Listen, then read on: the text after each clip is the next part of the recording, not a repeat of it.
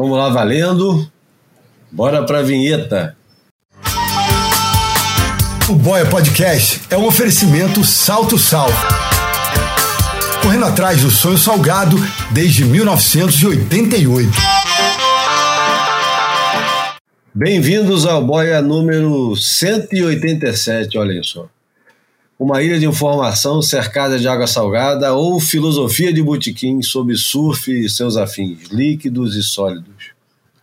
O Boia é gratuito e sai toda terça-feira. Nos avalie na sua plataforma de podcast predileta.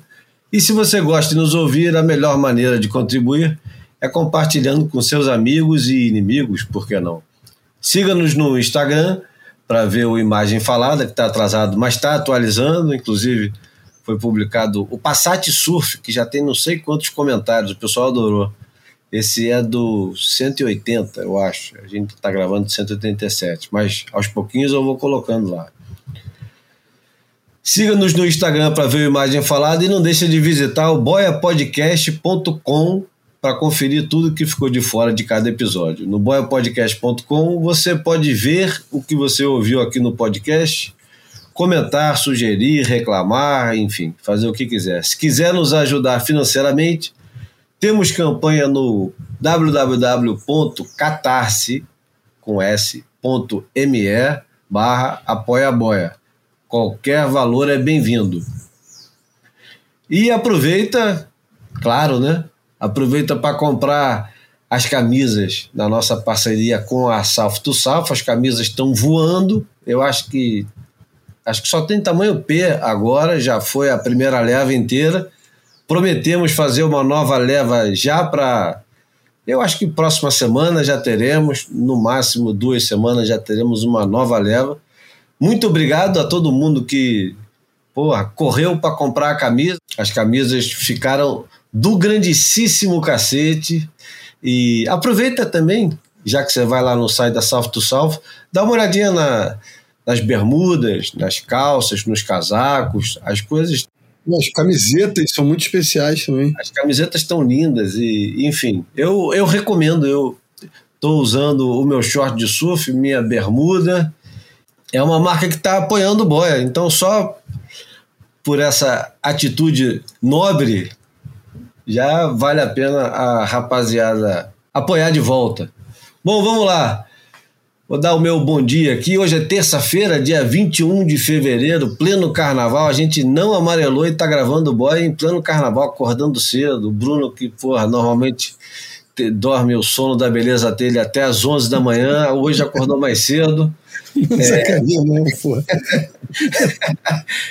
é... Bom dia, Bruno. Como é que estão as coisas aí? Muito calor? Bom dia, Júlio, João, amigos, amigas.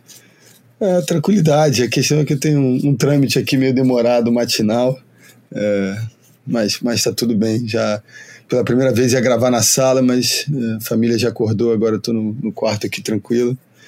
E tudo beleza. Hoje é o primeiro dia, de, o último dia de, oficial de carnaval, acho, né? O de hoje para amanhã. É a primeira vez que eu vou num bloco, vai ser hoje.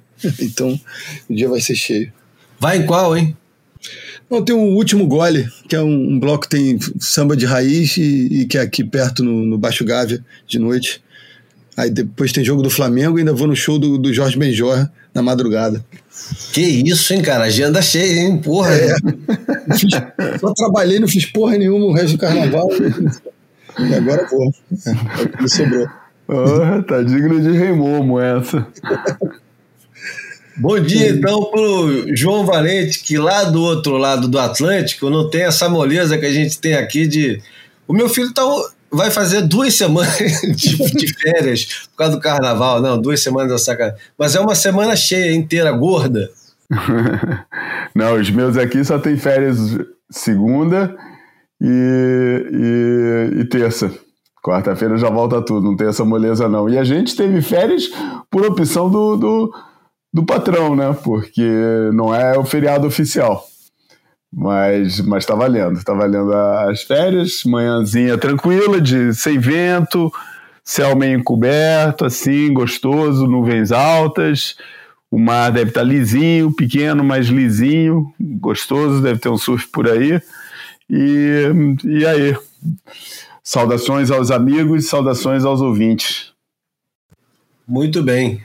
Vamos começar com a música de abertura.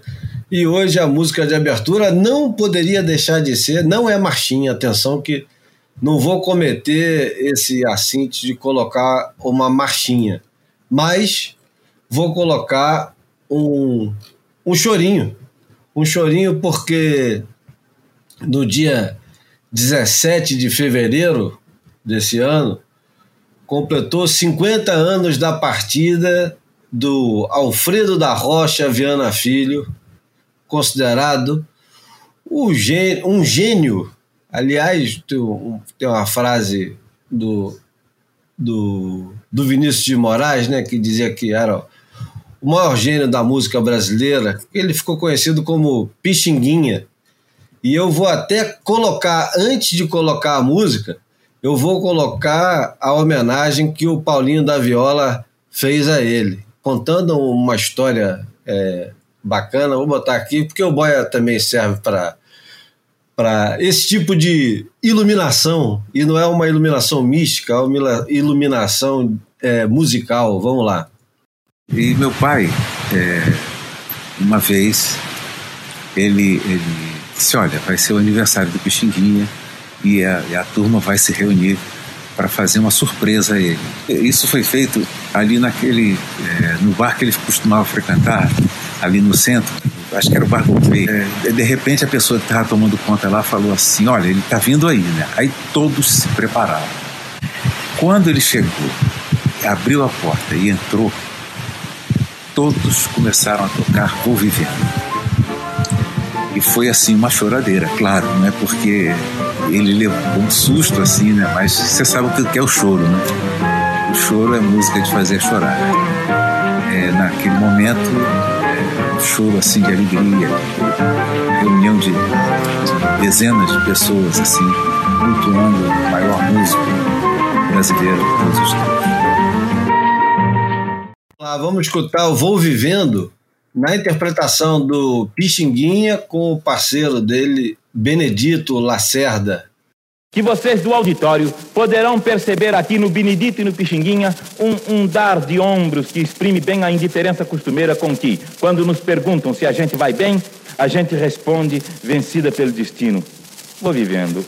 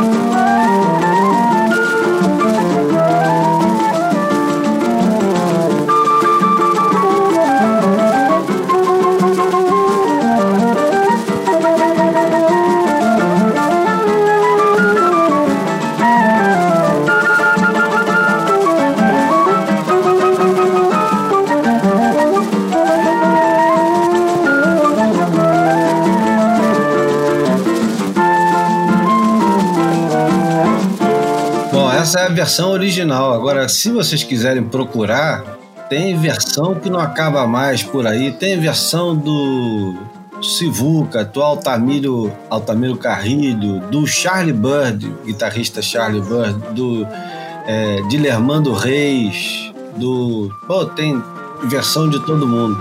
É a música linda e é o, o, choro de alegria, né? Não é um choro de tristeza, nada como um choro de alegria para começar o dia, né? Pô, é Gênio. o. Gênio. Eu, acho, eu acho a forma.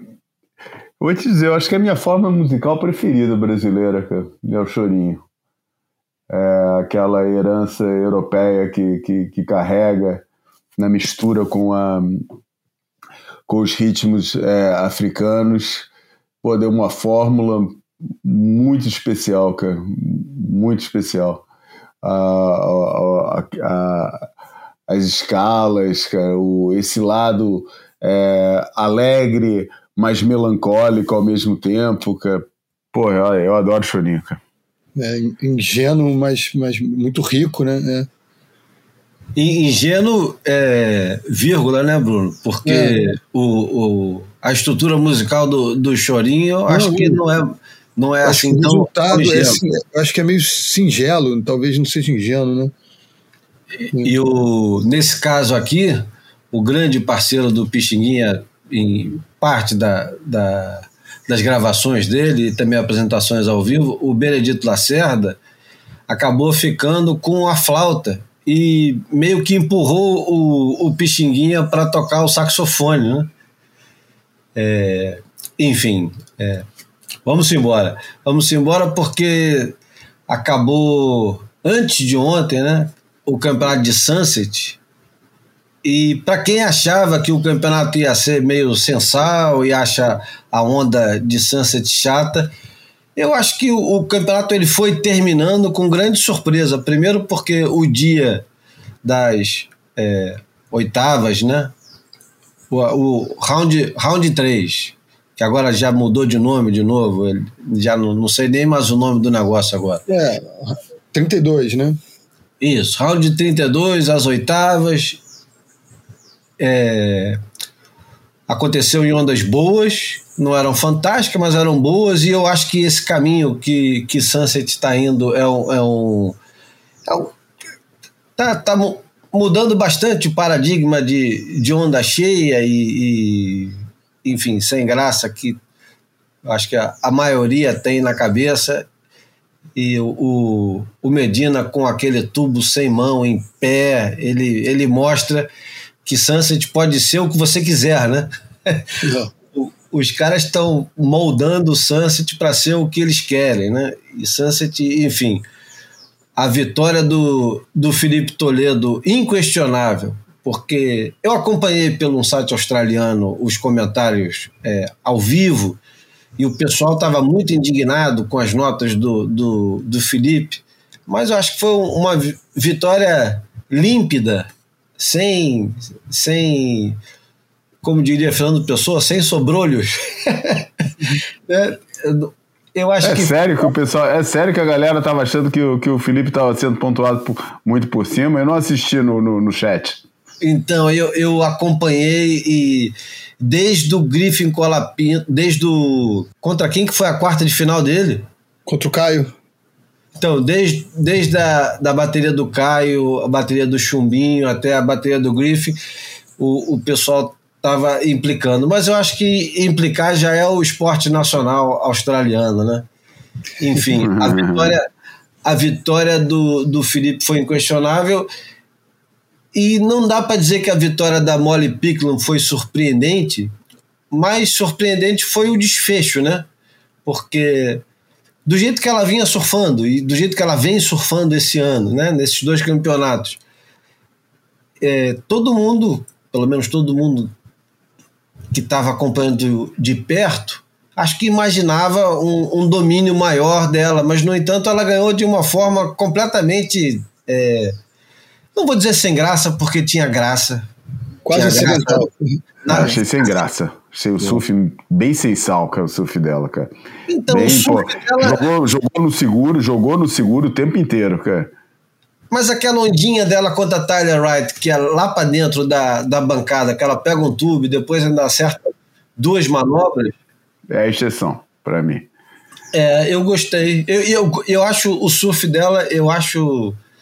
Acho um surf pontudo, ela tem muito bico, porra, ela ataca a onda sem medo. Agora, nas baterias que ela ganhou, ela enxergou uma oportunidade ali de negócio e fez, e foi ganhando, inclusive a final a melhor onda disparada da Caroline Marx e, e pronto. Ela, ela ganhou na base da competitividade, fazendo os dois quatro, e o campeonato quase todo foi nessa base, né? Mas é, vamos... por isso que eu achei meio sensal a vitória dela. É, eu que estou sempre falando que eu acho que, e talvez seja essa temporada de 2023 que a gente vai observar isso, que é de uma temporada para outra, todo mundo que está. Todas as meninas vão ficar, vai, vão, vão parecer obsoletas, é, todas aquelas que até trouxeram o negócio até agora vão parecer obsoletas quando comparadas com, com essa geração da Molly, da Caitlyn, da, da, da Betty Lou e tal. Achei que ficou bem aquém para uma vitória, que, que representa um pouco essa passagem de, da guarda, pelo menos a nível dos nomes. Não pela, pela, pela, pela Caroline, porque eu acho que a Caroline até foi, foi a primeira dessa geração a chegar, dessa geração da mudança. Eu achei que, não pela final, mas pelo percurso e pela, e pela, e pela vitória dela no final da história, é, eu acho que ficou aquém dessa transformação. Acho que não é pelo surf que ela apresentou em Sunset que, esse, que isso que eu estou falando, né, de tornar a geração anterior obsoleta, ficou evidente. Acho que o resultado mostra um pouco essa mudança da guarda, mas o surf, a performance, eu não achei que foi, uh, que foi assim o, aquele momento categórico como de, de, de, separação de um determinado nível de surf para o outro que, que tinha antes. É, mas eu, eu, eu concordo em, em, parte contigo e, e acho que, é, embora a Caroline dessa geração tenha, uh, é, tenha sido a, a, primeira a chegar no circo, uh, eu, eu tenho uma, uma, certa implicância técnica com a mecânica dela, é um pouco do, da, da, implicância até que eu tenho com a, com a Tati, né? Eu acho que uh, faz coisas interessantes, vai, né, atinge lugares da onda é, é, verticaliza em alguns momentos de uma forma contundente, mas tem uma mecânica que, é, do ponto de vista do estilo, da, da fluidez, que me aflige um pouco. Prefiro todo, em relação a, a, a, a Caroline, prefiro as, as mais jovens que chegaram agora e a Molly incluída entre elas. E torço fortemente para que a gente tenha no final da temporada uma nova campeã, né, cara? Porque eu tava. Porra, eu já tinha percebido isso, mas fui olhar com mais atenção. Meu irmão, tem desde 2007, no primeiro título da Stephanie, que o, o título mundial é, é revezado entre as três: Stephanie, Carissa e Tyler. É, tá parecendo um campeonato de futebol português, cara. Só é, tem... se a gente for olhar pro, pro, pro lado masculino, que nem. Pô, a gente teve um monte de, de, de campeões repetidos. Tem o tricampeonato do, do, do, do Mick, tem o tricampeonato do Gabriel, tem o bicampeonato do John John. Mas a gente teve, nesse mesmo período do, da, do domínio da, da trinca feminina, a gente teve oito campeões diferentes entre os homens, né? Se revezando, enfim, como eu falei agora. Então. É verdade. É, e a menina, para mim, dessa geração, Bruna, para mim é que mostrou mais serviço em Sunset. Foi um campeonato fraco, achei um campeonato muito fraco, da, ela, feminino. É, foi a Gabriela Bryan, né, que fez Também. uma belíssima quarta de final contra a Carissa Moore, mas que também foi ajudada por uma Carissa Moore em modo da média do. O campeonato feminino foi muito fraco em Sunset, cara. Vou te falar, pouquíssimos pouquíssimas baterias com, com. Bateria, aliás, não teve nenhuma bateria de, de high score. Teve é, momentos em que uma das vencedoras da bateria é, é, fez um high score. Né? A Stephanie fez uma, uhum. numa, no, acho que numa fase inicial, não sei se foi as oitavas, é, e, fez, e teve essa bateria da, da, da, Gabriela Bryan. Acho que foram 15 pontos contra a Carissa Moore. E, e para mim foi a melhor atuação do campeonato inteiro. É, eu. Na, no lado das meninas, cara, eu confesso que eu sou um torcedor apaixonado, não apaixonado pela menina, mas apaixonado pelo surf da Caitlyn Simmons. Cada vez mais, quanto, quanto mais eu vejo ela pegando onda, mais eu vou enxergando umas coisas assim no surf dela que é tão diferente e tão espontâneo dos outros. Aquele bracinho para baixo, que parece que ela não está com vontade de fazer nada, que aquilo ali tudo acontece de maneira absolutamente natural para ela, né? E em Sunset ela ela não conseguiu ainda, eu acho que ela vai melhorar muito em Sunset, mesmo porque quase, eu acho que de verdade, os únicos que surfam Sunset ali daquela rapaziada toda que está competindo é a galera que precisou competir nos World Cup para se classificar nos últimos anos. E aí você tem os caras que gostam disso e os caras que não ligam para isso. Dá para ver, porra, o reflexo de determinados surfistas, e eu agora vou evitar mencioná-los. Tem gente que surfa Sunset há 10 anos, 15 anos. E você vê claramente que, porra, não quer nada com a hora do Brasil ali em Sunset, né? Os caras entram, a onda oferece o que tiver que oferecer e eles ficam esperando um momento para fazer ponto.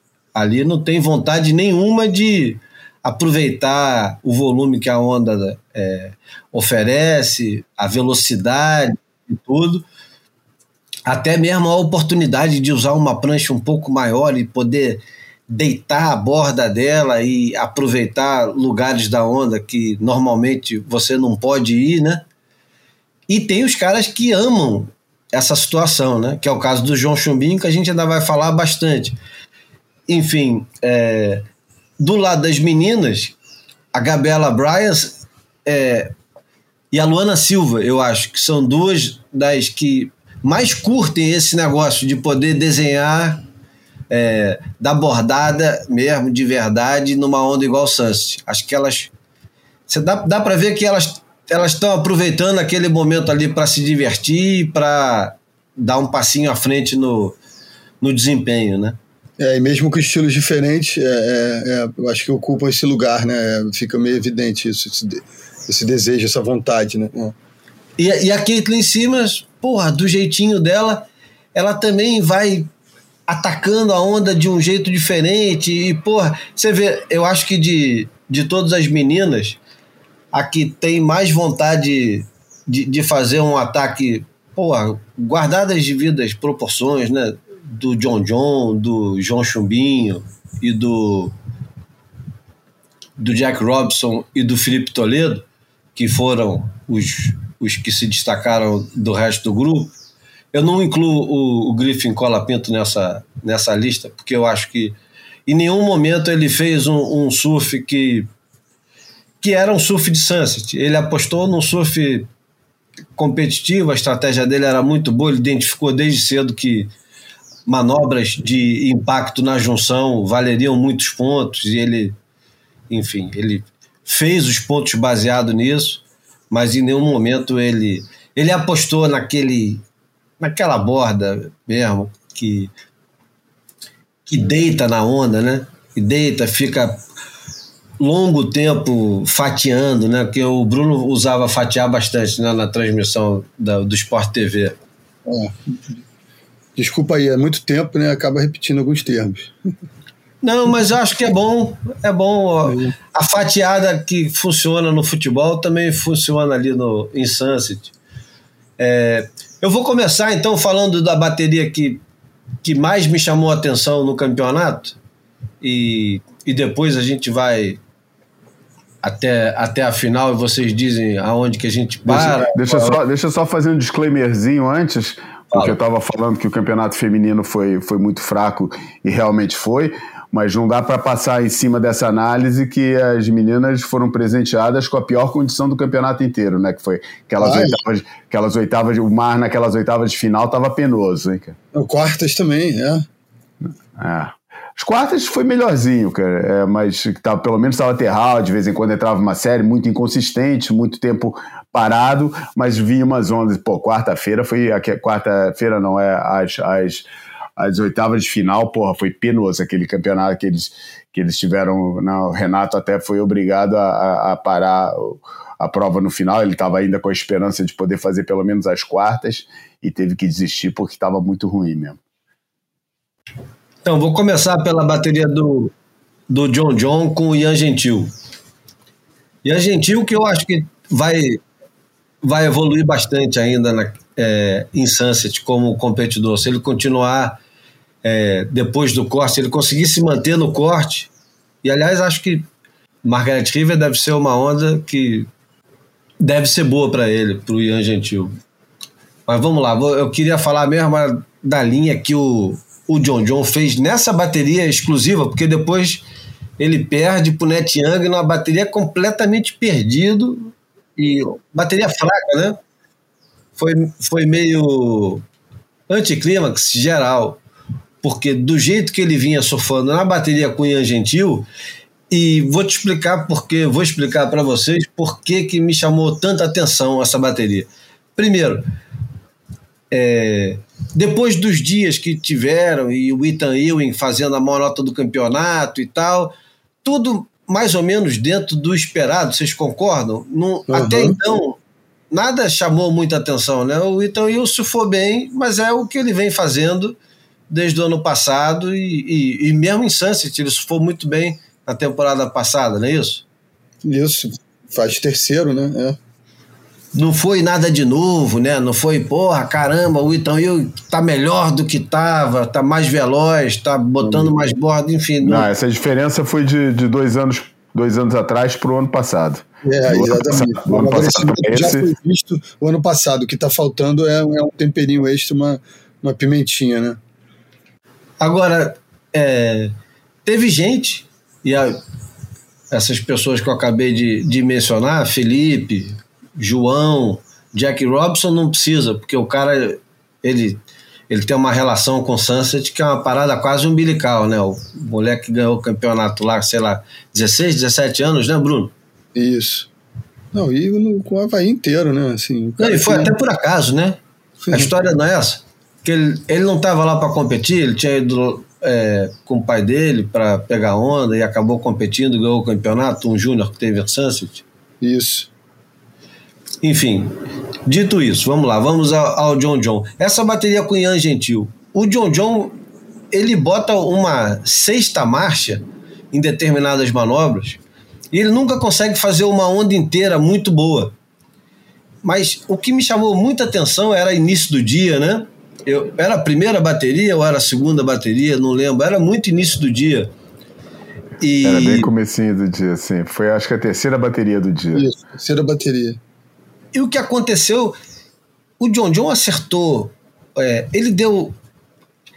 Primeiro, o ângulo que ele conseguia enfiar não era só no ataque, não. Para mim, o ângulo na volta da manobra, e que o Felipe também consegue fazer, mas o John John consegue enterrar muito a, a borda. Você vê que a, a borda não fica só na rabeta, né? fica a borda inteira e ele conseguia fazer isso com uma brutalidade, cara, com uma violência em ondas que.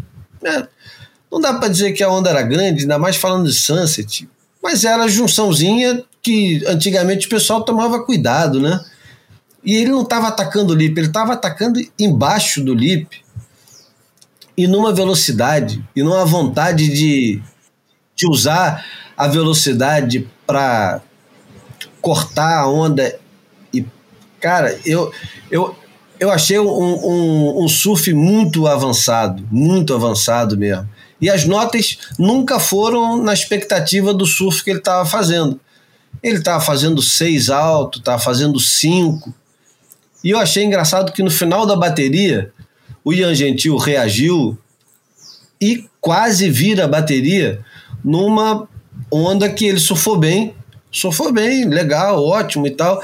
Mas se você analisar os dois desempenhos e colocar assim, pô, quem estava surfando melhor naquele tipo de onda?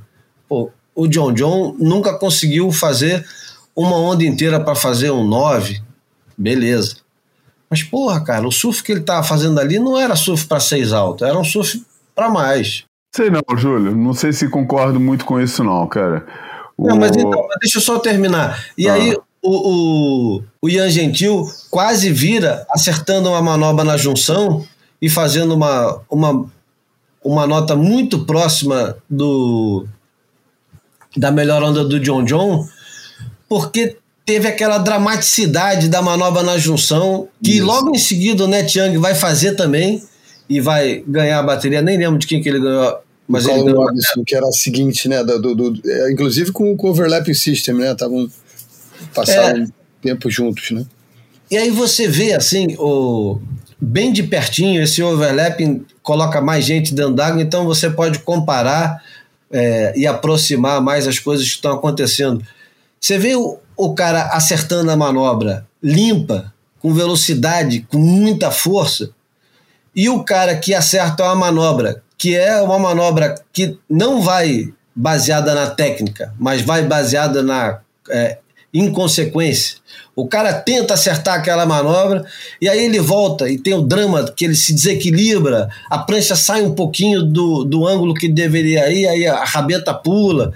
Mas de verdade, de verdade, de verdade, um cara estava completamente no controle da manobra, enquanto o outro estava é, jogando dado no chão, né?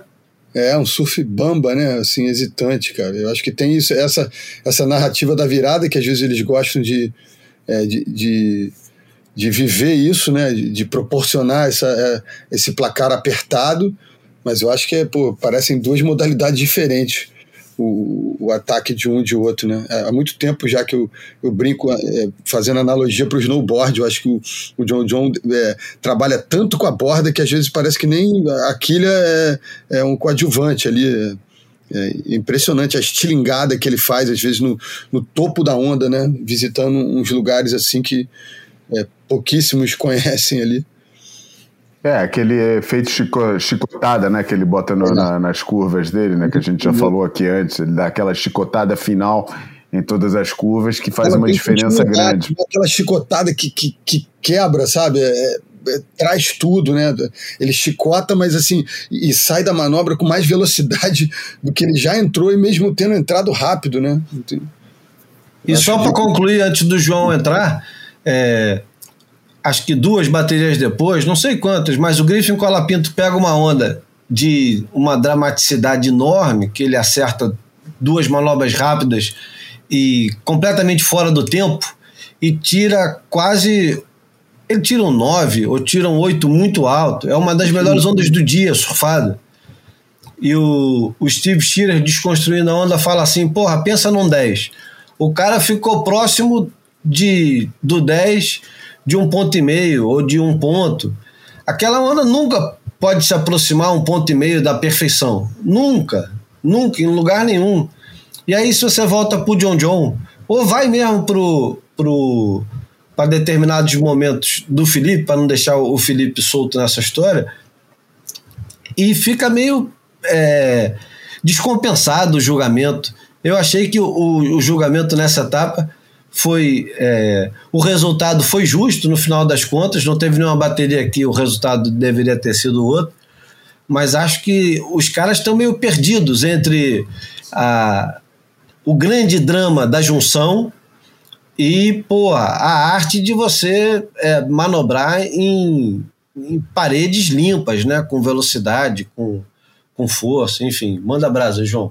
Não, cara, é assim, eu, eu concordo que existe, que, que nessa bateria que você está analisando aí do, do, do, do John John Koyan, que, que as notas no final das contas ficaram muito próximas para refletir o surf. Aí eu concordo. É, acho que a primeira onda do John John devia ter sido na. Porra, devia ter, ter subido para um 7 alto e não passou de um 6 alta. Acho que pô, foi um ponto a menos do que deveria, deveria ter sido. Pô, foi um, um carving é, desses que a gente está falando na, na primeira, é, na primeira e a segunda foi outro carving, mas em layback, aquele layback dele. É, é, não, não chegando a, a tocar na, na, espuma da junção, mas manobra de pressão quando a onda estava fazendo uma onda grande, cara. É, botar essa onda com 6,93, que foi aquela valor é, é, é, que ela valeu, porra, só um, um, um, ponto, basicamente, a mais do que o 5,87 que o, que o Ian fechou, com, que é essa que você fala que a, que a rabeta deu uma, uma, uma a rabeta deu uma desgarrada na, na, manobra final, porra, a onda não. A onda, as ondas são incomparáveis, cara. A onda, a, o tamanho da onda e a pressão da onda do John John e a pressão das manobras e o controle das manobras, é realmente.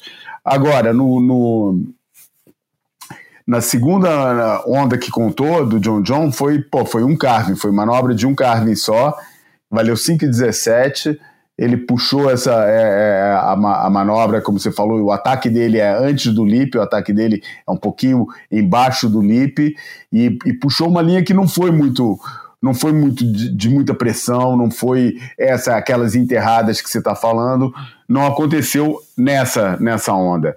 Isso para achar que, pô, realmente, talvez na comparação a diferença fosse fosse um pouco maior mas não acho que, que, que ele tenha sido pontua, mal, mal pontuado na, na, na, no cômputo geral da bateria. Acho que realmente a única que eu, que eu, que eu realmente é a primeira onda. A primeira onda do John John, às vezes a primeira onda é uma onda meio sacrificada, que o pessoal no, no, no juiz não gosta de soltar muita, muita nota na primeira onda e às vezes tem esse, tem esse problema. E às vezes, por outro lado, soltam alta demais e que também cria um, cria um problema, né? Mas é, é, dar a primeira onda da bateria às vezes é sempre complicado. E eu acho que nesse caso a do John John ficou bem abaixo. Mas no geral, acho que, que, que, que funcionou e a média ficou, ficou mais ou menos por lá mesmo. Não acho que tenha sido uma disparidade, nem um absurdo tão grande. Agora, o que é interessante do raciocínio que você faz é esse lado de eles estarem meio perdidos, né? Porque de repente é, é, é, perdidos entre, entre o que, que vamos avaliar mais, o que, que a gente vai valorizar mais, qual vai ser o peso da manobra de open face e da manobra de finalização e junção. Como é que a gente vai vai vai vai se lidar? Porque a questão da junção às vezes vem com aquele ah, porque as manobras que valem mais são as manobras de outside e tal. E fica às vezes cai muito numa bitola de que realmente é, é, as manobras de, de inside, a hora que a onda está acabando, já não tem, já não assume tanto risco e tal, e não podem ser pontuadas. Eu acho que esse tipo de bitola é sempre perigoso, cara. Eu acho que cada onda tem que ser analisada no contexto em que ela é surfada e se a junção foi realmente um porra, melhor manobra, a manobra mais forte ou uma das manobras mais fortes da bateria, pô, não tem que ser desvalorizada por ser uma, uma manobra de, de, de final. Só que eu não sei se está absolutamente claro na cabeça de todos os juízes. E depois cria algumas disparidades e algumas confusões que acabam não mostrando o diferencial real do surf feito, que é o caso, não o resultado. O resultado até pode ser certo, mas a diferença do surf apresentado e principalmente o estabelecimento do patamar, do que, que é boa, o bom nível de desempenho naquela onda, fica um pouco adulterado, talvez por aí. Bom, Bruno, quero ouvir você sobre desempenho do, do Toledo. Não, estou até vendo aqui, revendo aqui um, um, pouquinho até da final, cara, enquanto o João falava, é, justamente em relação a isso, né? O Griffin abre com 9,17 com aquele com um carving bonito visualmente, mas assim, é, que dá uma passeada, mas tem grande grau de dificuldade, porque a onda tá grande, mas não tá é, tão vertical. E, e, e, completa a combinação com, com uma batida na junção que teve, um, teve risco, teve, enfim, a iminência da, da queda ali, mas eu acho que já largaram, é, talvez nesse, visitando esse exemplo que, que, que o João falou agora também de, de é, em vez de, de, prender a caneta, soltar a caneta na primeira nota, né? Então, assim, já vai para o 917, e aí o, o, Adriano, durante a nossa transmissão lá no Sport TV, chegou a, a apontar para a possibilidade de uma compensação, inclusive no 947 do Filipinho, que é a onda que define o, o jogo na final, uh, justamente por eles terem sido um pouco generosos demais com o Griffin. Eu não, eu, na hora eu nem percebi, nem concordei absolutamente com ele, mas consigo entender é, o porquê ele falou isso e está abordando justamente o que vocês acabaram de falar, né? É, essa, esse desafio técnico do, dos juízes de é, de novo, citando João, é, de entender as nuances e, e as diferenças é, entre ondas surfadas nas, na mesma bateria, mas de desenhos completamente diferentes, né? Porque às vezes a, acontecia a junção e às vezes a onda morria no canal. Então, assim, como você avalia uma onda que não tem aquela junção, mas que tem uh, duas primeiras manobras é, muito grandes na primeira sessão, e em detrimento de uma outra que às vezes não tem um início tão forte, mas ter, termina muito bem. Então, acho que a gente tem que também é, é, perceber a dificuldade de, de, se avaliar esse, essa diferença num mesmo, né, num, no mesmo ciclo de tempo, ou seja, numa mesma bateria, com as mesmas condições, a mesma maré, tudo, e aí, de repente, ondas que proporcionam é, desenhos e combinações de manobras bem diferentes. E, e, e, também eu achei que eles não, não estiveram é, muito seguros, em alguns momentos a gente percebia essa insegurança de lidar com esses elementos diferentes, mas o, também concordo que os resultados é, foram justos, né, no final das contas, com o que cada um ap apresentou, não só na final, mas eu acho que até no, no evento inteiro, né? É, eu achei esse 917 do Griffin muito exagerado, porque na é. verdade aquela segunda manobra Cara, ele recuperou de um erro, né, cara? Porque ele chegou muito atrasado para dar aquela batida e por acaso é daquelas situações, cara. A diferença entre controle e, e acaso é quantas vezes você consegue repetir uma manobra e, e manter o, o, nível de acerto. Essa daí do Griffin, pô, quantas vezes que ele enfrentar uma, uma junção daquelas e acertar?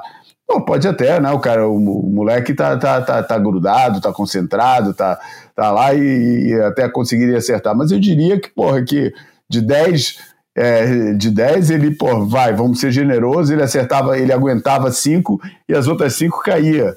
É, porque aguentar aquele lip foi ali aquele momento que a, que a que aconteceu é que a, a, a rabeta, a prancha acabou furando o lip e colando na, na, na parede é, na hora que o, que, que o lip estava batendo no corpo dele. E aquilo criou aquela, aquela, aquela dinâmica de forças ali que naquele, naquela hora deu certo. Mas, pô, quantas dessas vão dar certo? Entendeu? Aquilo, na verdade, foi um erro que ele chegou atrasado, mas conseguiu corrigir bem e ver uma correção que acabou sendo um negócio espetacular. Mas daí a avaliar com 9,17 em cima disso, eu concordo totalmente com, com, com o Mineiro quando ele fala que foi uma compensação, porque eu também não achei o, o, o, o 9,47 do, do, do Felipe digno dessa, dessa nota. Eu achei que, que, a, que as duas notas foram exageradas e claramente foi uma, foi uma compensação.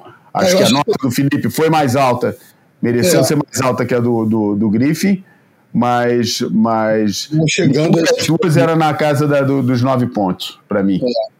é. Eu acho que também queria ilustrar que é, às vezes me aflige um pouco o uso em demasia do, do, do Griffin da, do fundo, né? Eu acho que ele, ele fica desenhando às vezes uns momentos ali que, que ele usa muito pouco a, a, a borda é, na, naquelas rasgadas, embora seja plástico, ele tem uma postura legal e tal.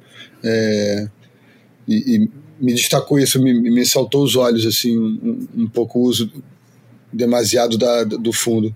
Eu ele que, acho que ele é um surfista muito mais baseado na rabeta do que na borda inteira da prancha, cara. É. Acho que o negócio dele é muito. Ele me lembra um pouco até o, o, canoa no, no, no, uso que ele faz da rabeta da prancha. É. Como o grande centro de, de, de, drive dele vem dali. Não é um drive de prancha inteira, é um drive de rabeta, cara.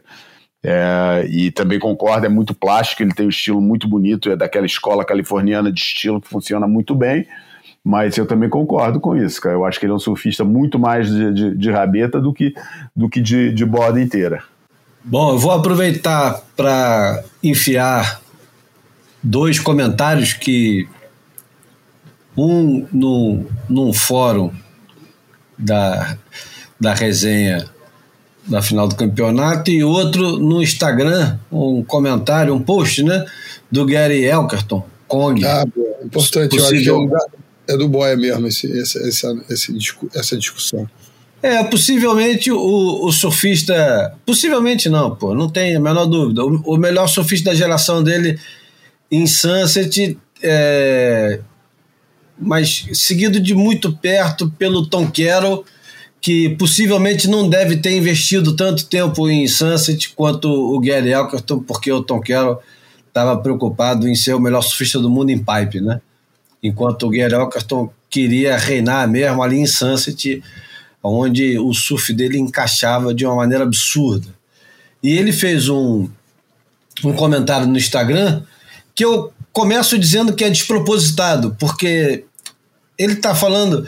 O comentário dele é que o West Peak, ou seja, o, aquela picamba de oeste que normalmente pega a turma toda é, de, de saia justa, de calça justa, sei lá.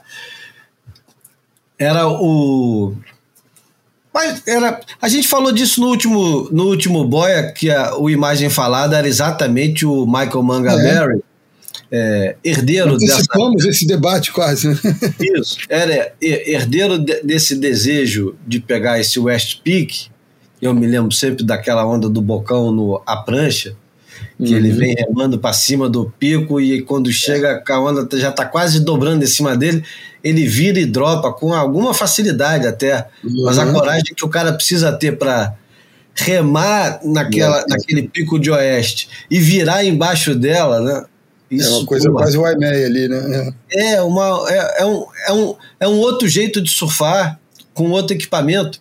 E o, o Guilherme Cortão fica dizendo: porra, eu fiquei esperando para ver se alguém ia ter culhão para usar o equipamento certo e, e, e, e vir lá de trás no pico de oeste, em vez de ficar. Pô, foi muito aborrecido assistir os caras.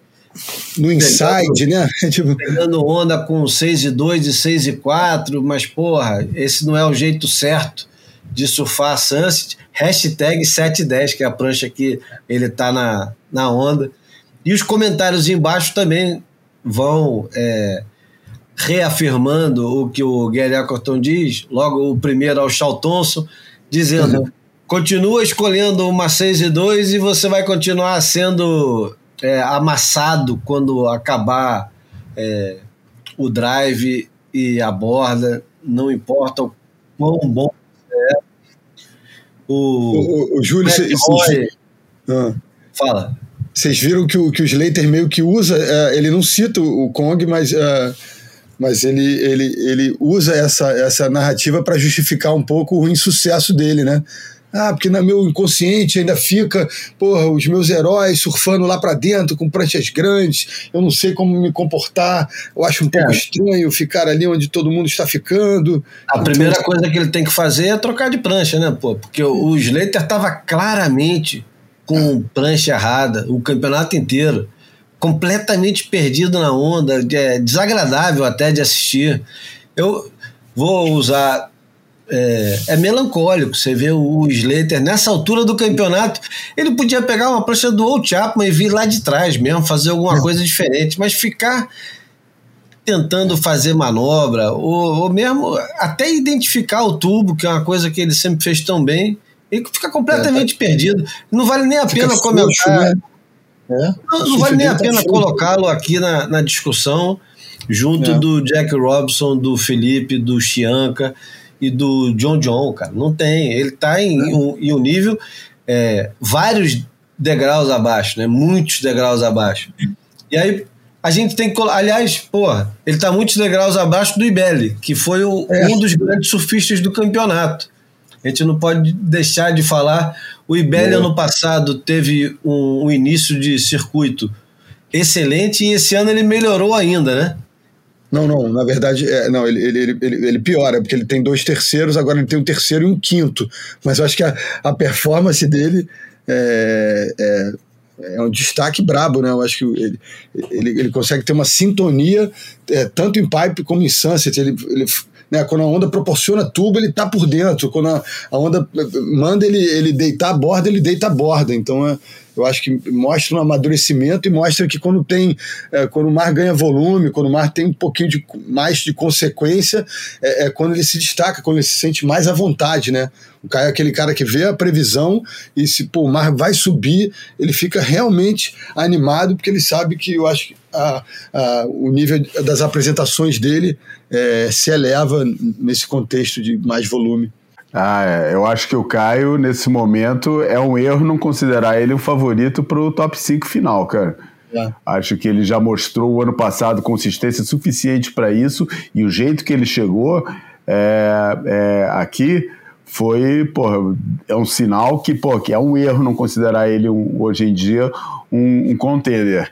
E é, e é interessante ver como é que ele passou de um cara que parecia destinado no máximo a ser um journeyman consistente no tour para candidato, cara. E, e, e, e, gostei muito de uma das entrevistas em que ele deu, em que ele falou que, botou muito trabalho é, durante, o, durante a temporada de, de, de, de pausa, de férias, de, sei lá, como é que chama, quatro meses de, de É, pré-temporada. Né? É, a pré-temporada ele fez muito trabalho, muito trabalho, ao ponto de poder chegar e deixar as coisas fluírem na hora da bateria e, porra, ir para lá é, se divertir, aquela, aquela conversa toda que parece é, é, é caô, mas que funciona desde que o trabalho já tenha sido feito antes. Daí você pode se dar o luxo de chegar lá e, e, ficar, pô, vou relaxar e vou aproveitar o momento. Mas o trabalho, o momento de tensão, isso por quê? Porque o momento de tensão, a tensão, foi posta na preparação,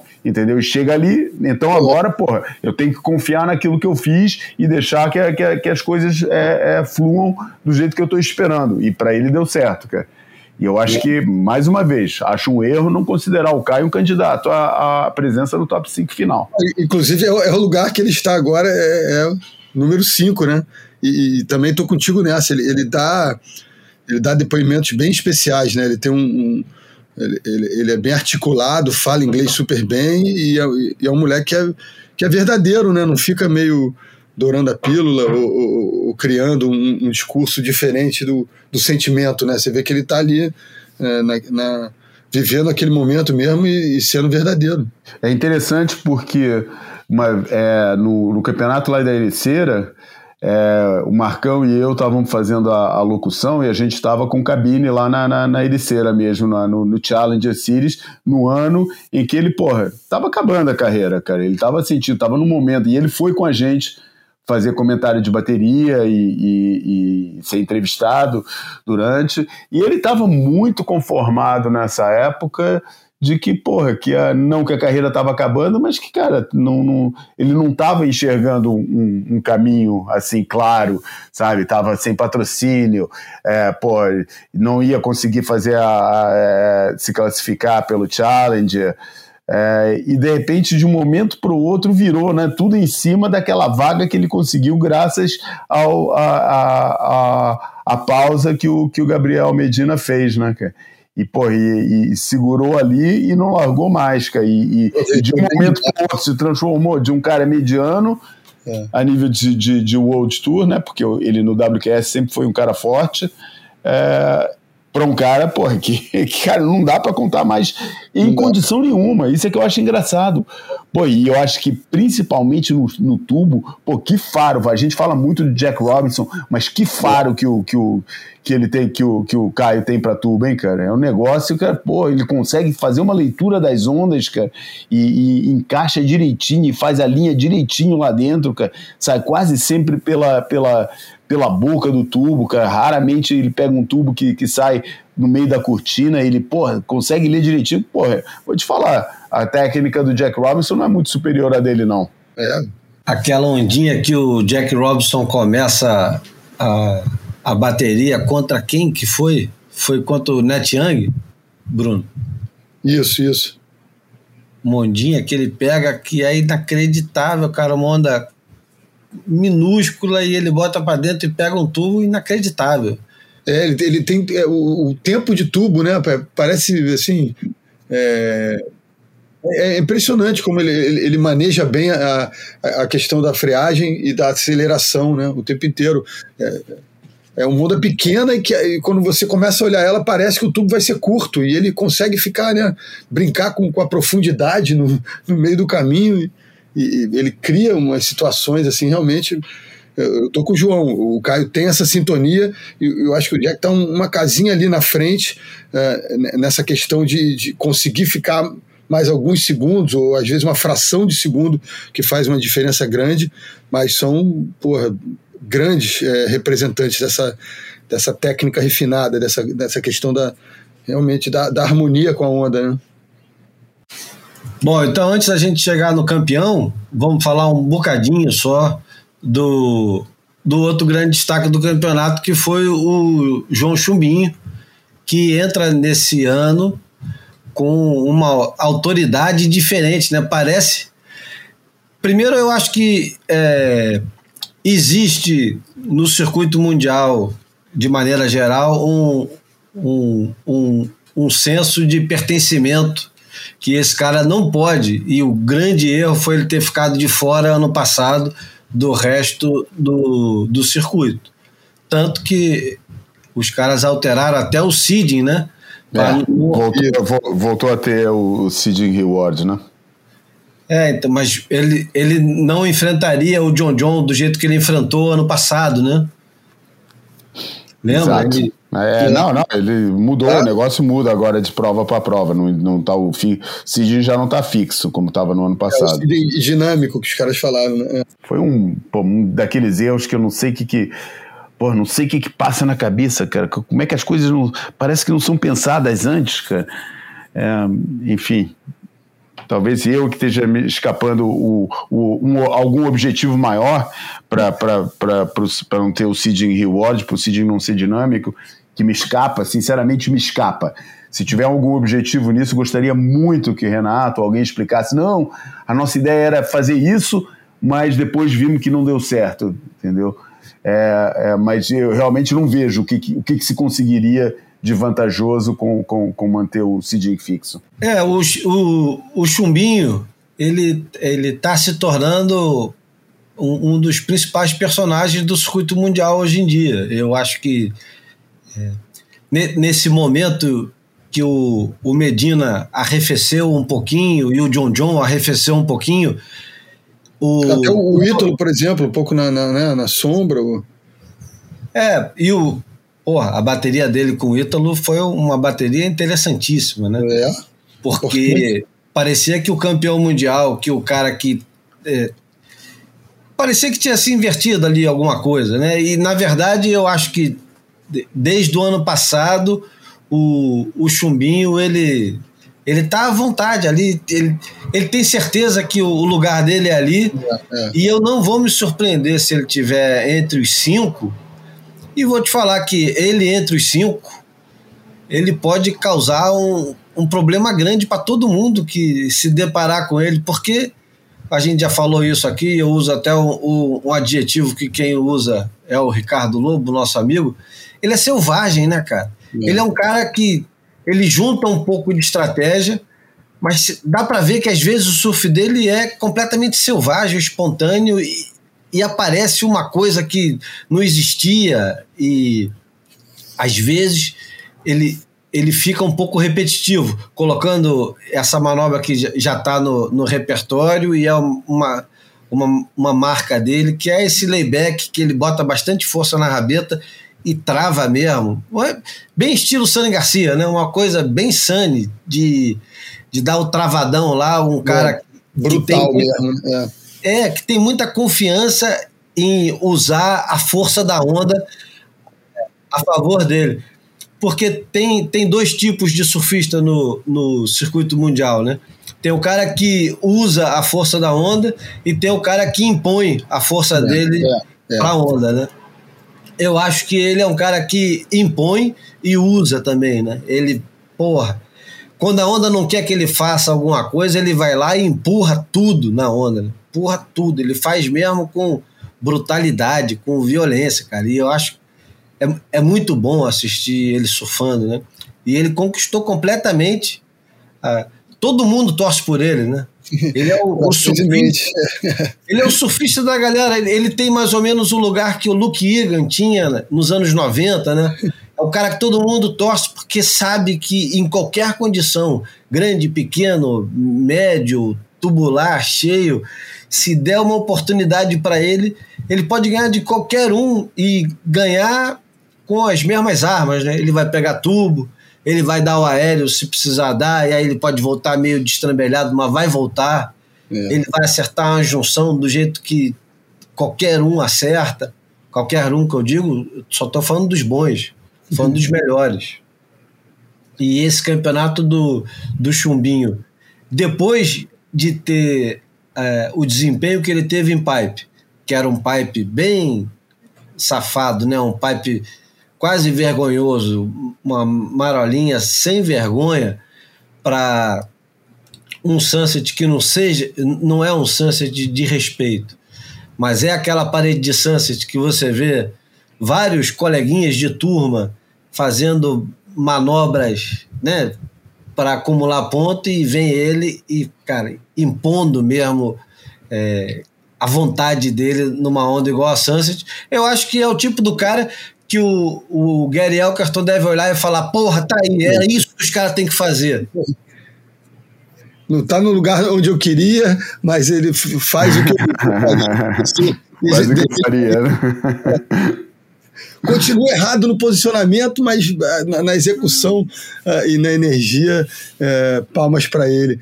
É, é, é, impressionante, realmente. Não é tanta questão do erro, é a questão do desperdício, né, cara? Os caras acham um desperdício não, não pegar onda no pico, né? É, mas acho que aí não, não haveria uma, uma, conexão de um lugar com o outro, né? Minha, minha, sabe aquela coisa de cabeça, né, uma questão meio como se fosse La Nord e La Gravière, sabe? Assim, é, e aí, vai pegar um tubão ali em Gravier ou vai vir lá fora de Lanord e. e, e Trabalhando, né? Até, até... É. É, e sonhando, e sonhando que, que, que, vai conectar. conectar né? Não, porque é verdade, né? O, é? É, essa é a grande realidade, porra. É? Nem todas as ondas que, que pega no, no, no, pico lá fora de Sunset vão conectar no inside. E, e, todos os insides que eles vão pegar tem uma chance muito alta da parede, de ter uma parede que ofereça mais, mais uhum. espaço de manobra.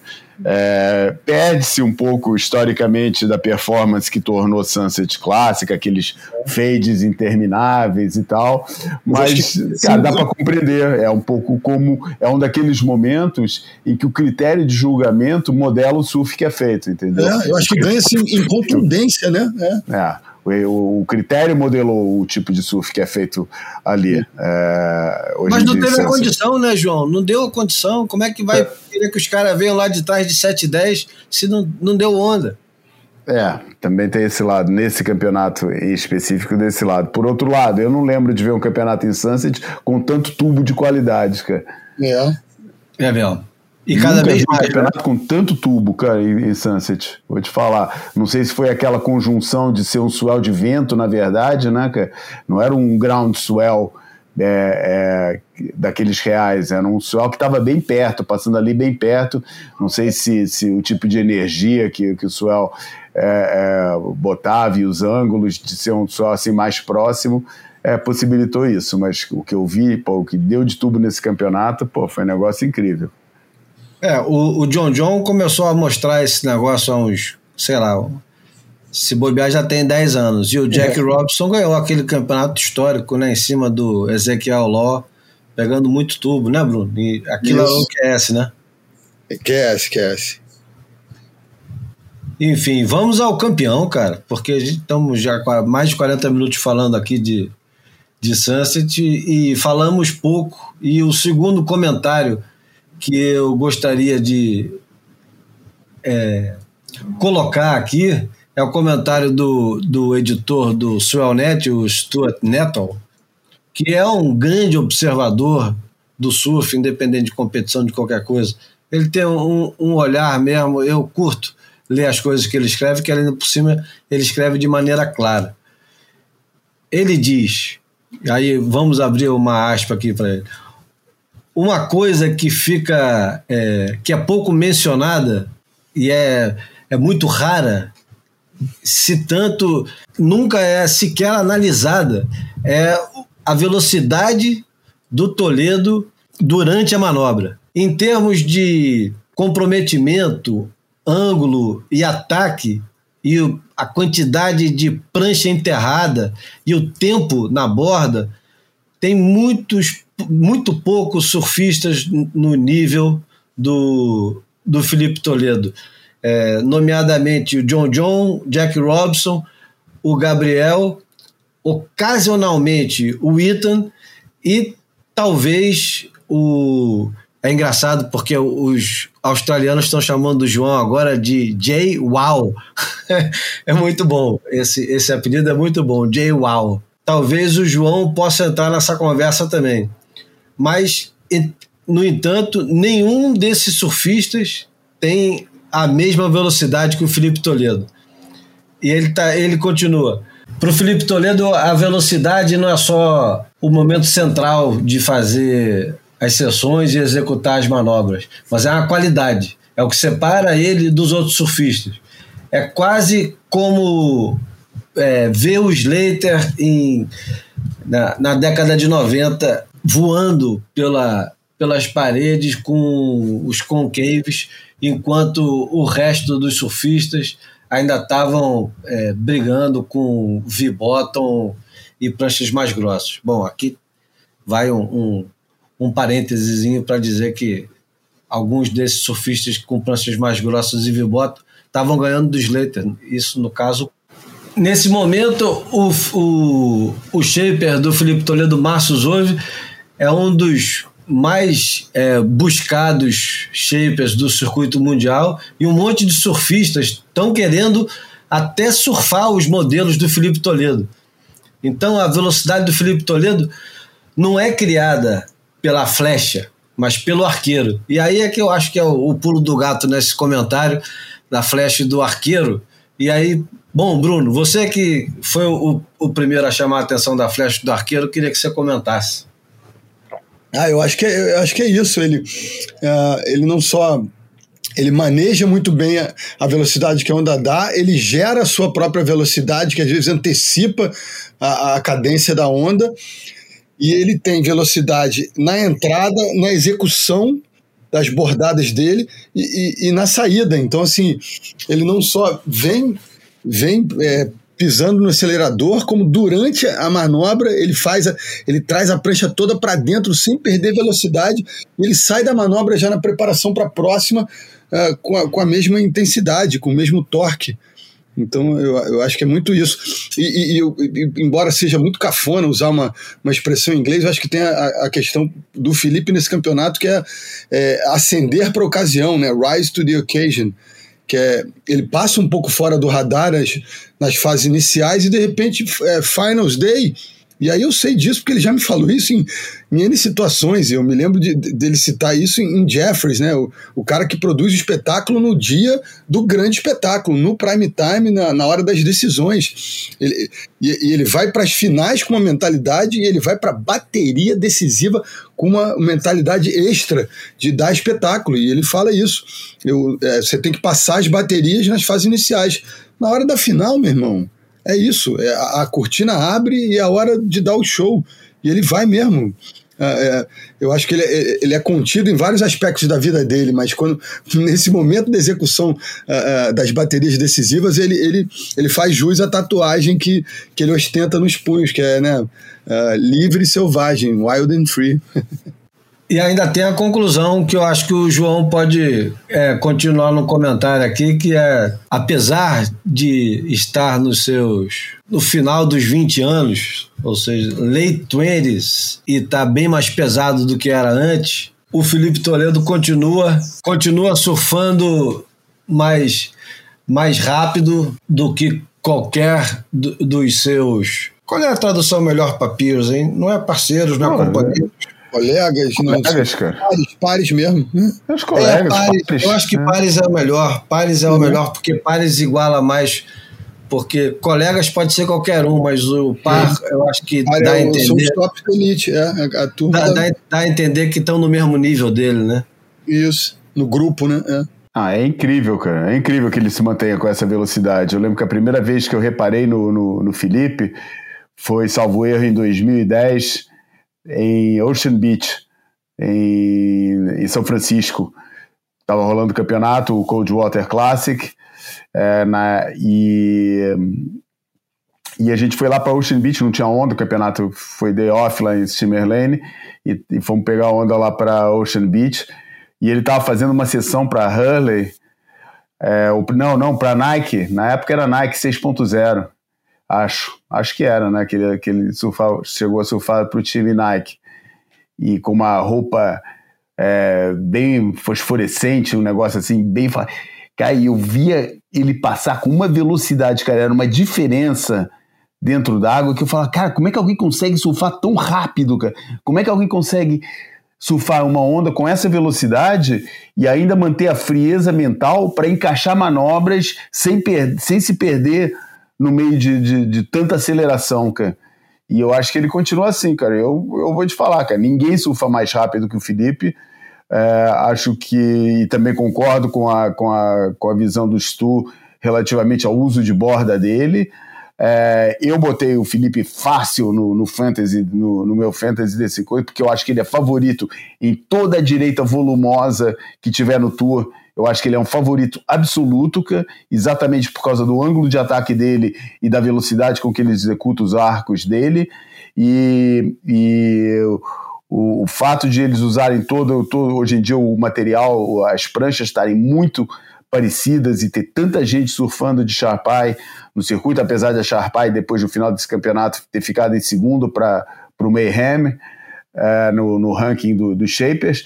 É, acho que o, a predominância das Sharpais no, no Tour está muito grande e, e, mostra que realmente é tudo coisa dele, né? O, o, jeito que ele, que, ele, que ele consegue estabelecer a mola e a pressão de, da, da, da na prancha para gerar aceleração é um negócio único que, pô, sem paralelo no, no circuito mundial. É, eu acho que de Sunset a gente tá, em, tá bem fornido, né? É, faltou assim um pouquinho, tipo, pô, foi, muita desse, foi, foi muito decepcionante os dois, os dois outros, a, a, a, a, atuação do, do Gabriel e, e do Ítalo.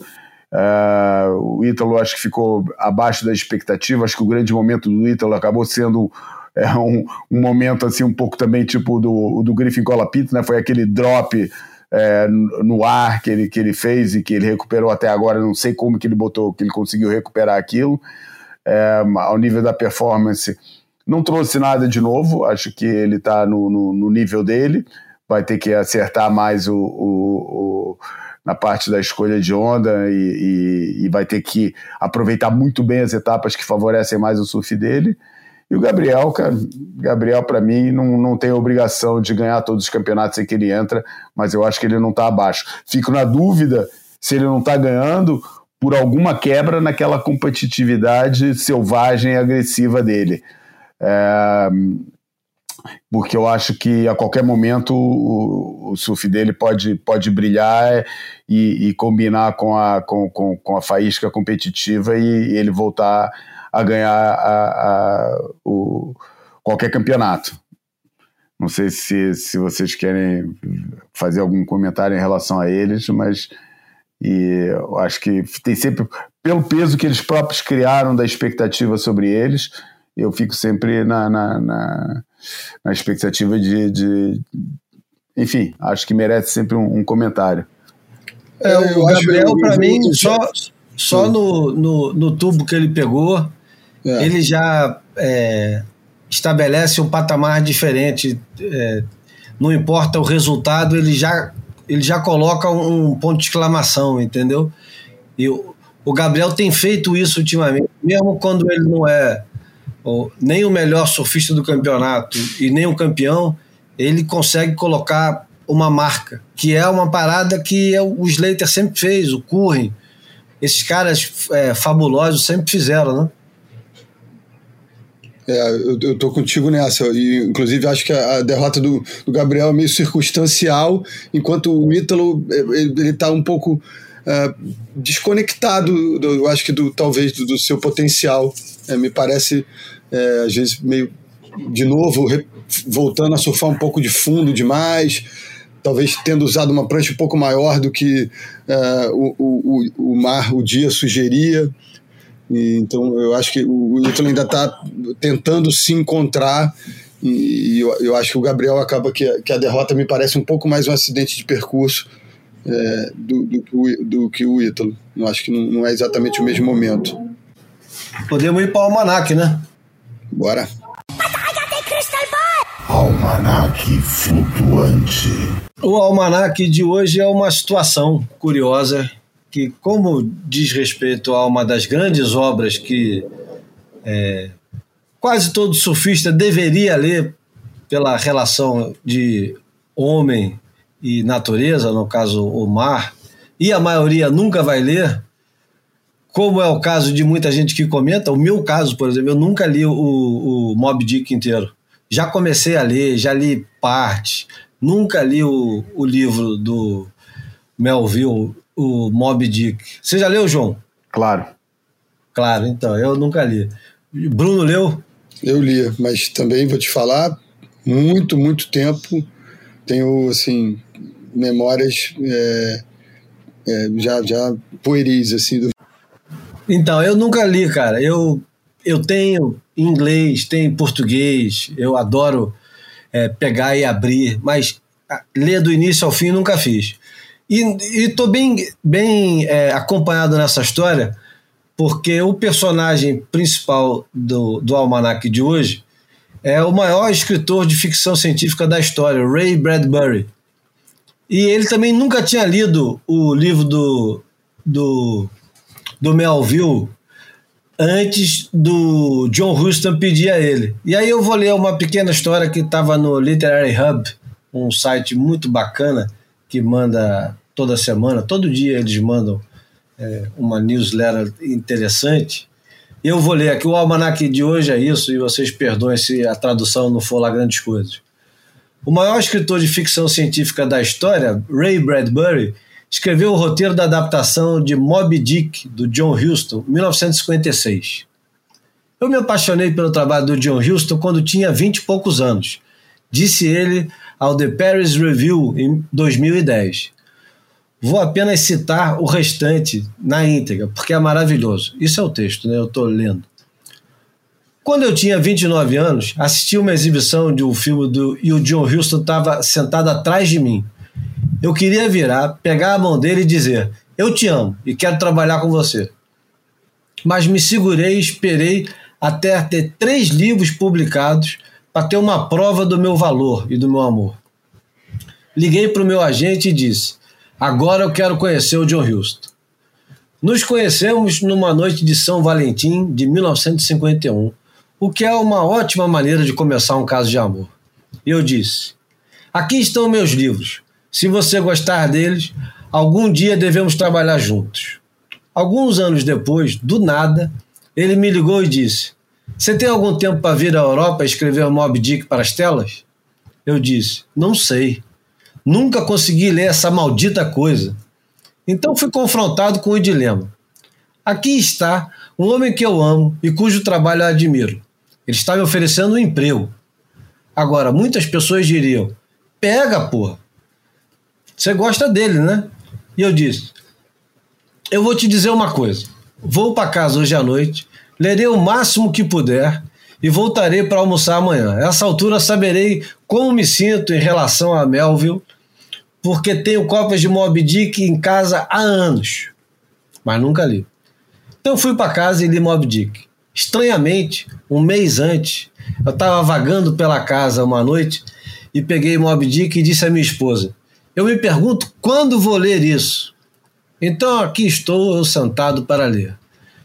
Mergulhei no meio dele em vez de começar do começo. Encontrei muita poesia bonita sobre a brancura da baleia e as cores dos pesadelos e o bico do grande espírito, seja lá o que isso quer dizer. E cheguei a uma sessão no final onde Ahab está parado na amorada e diz: É um vento ameno e um céu de aparência amena. E o ar cheira agora como se sobrasse de um prado distante. Eles estão fazendo feno em algum lugar sob as encostas dos Andes. E os cortadores estão dormindo entre o reno recém-cortado. Voltei ao início. Me chame de Ismael. Eu estava apaixonado. Você se apaixona pela poesia, você se apaixona por Shakespeare. Eu era apaixonado por Shakespeare desde os 14 anos. Consegui fazer o trabalho porque estava apaixonado por Melville. Mas por, não consegui fazer o trabalho não porque estava apaixonado por Melville, mas porque estava apaixonado por Shakespeare. Shakespeare escreveu Moby Dick usando Melville como tabuleiro. No dia que fui ver Houston, perguntei: Devo ler sobre os freudianos e junguianos e suas interpretações da baleia branca? Ele disse: Claro que não. Estou contratando Bradbury. O que quer que esteja certo ou errado sobre o roteiro será seu. Então podemos pelo menos dizer que a pele ao redor é a sua pele. Então, depois de ler o livro inúmeras vezes, escrevi o começo a caminho da Europa no barco. Isso ficou. Mas todo o resto foi tão difícil, eu tive que pegar emprestado pedaços do final do livro e empurrá-los para frente, porque o romance não é construído como um roteiro, está por toda parte, um canhão gigante de impressões. E é uma peça também. A parte de Shakespeare, direções de palco, tudo. Certa manhã em Londres, levantei-me da cama, fui até o espelho e disse: Eu sou o Herman Melville. O fantasma de Melville falou comigo e naquele dia reescrevi as últimas 30 páginas do roteiro.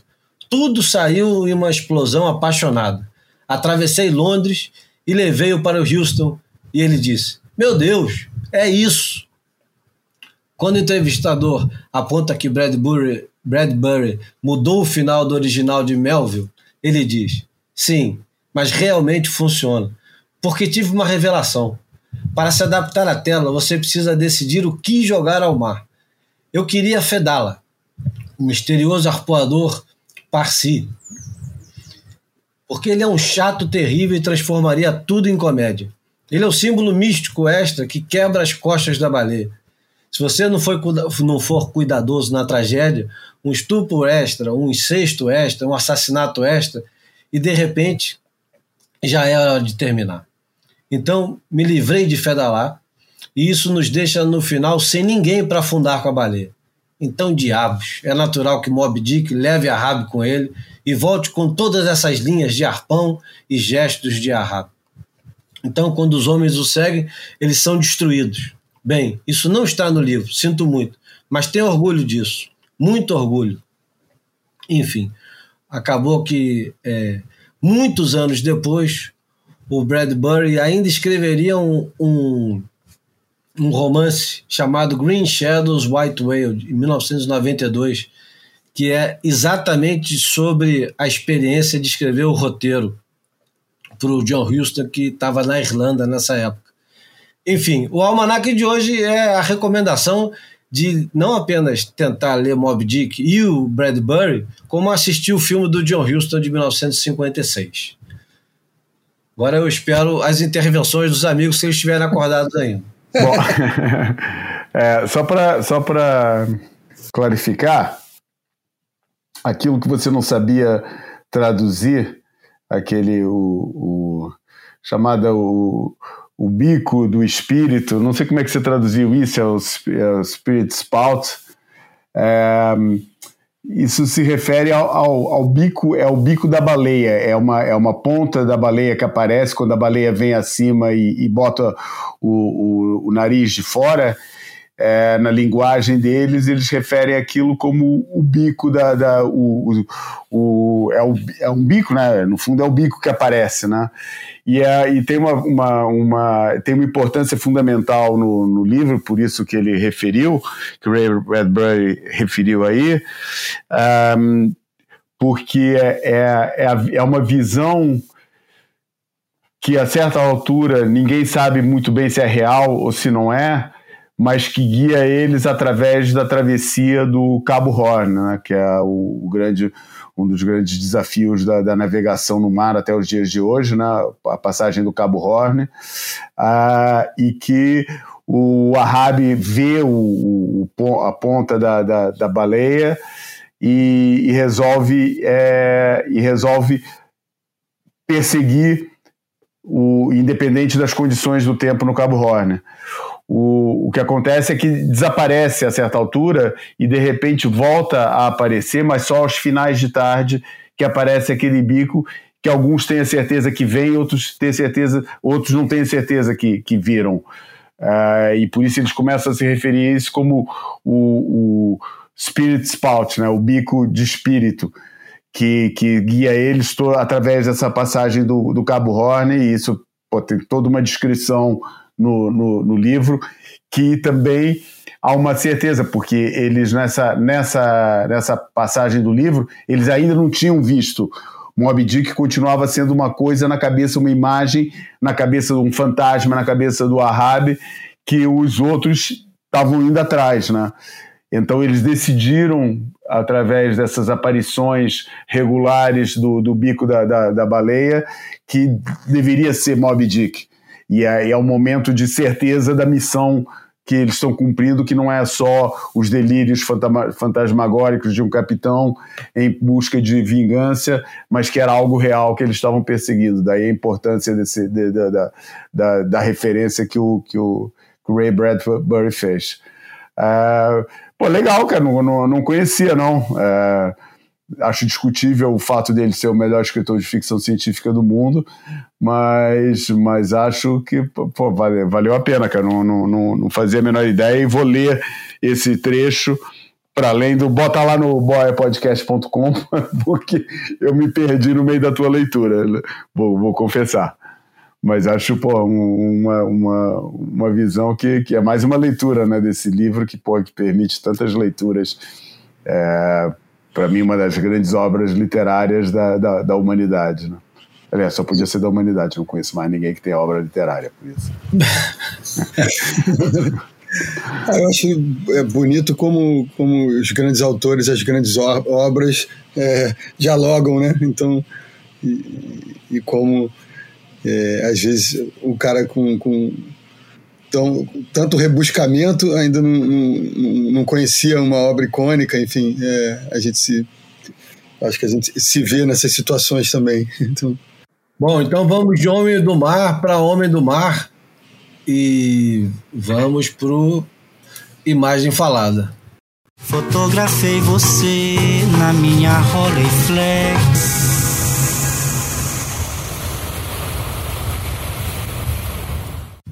Bom, o João, semana passada, tinha implorado, basicamente implorado, que é, não houvesse mais obituários.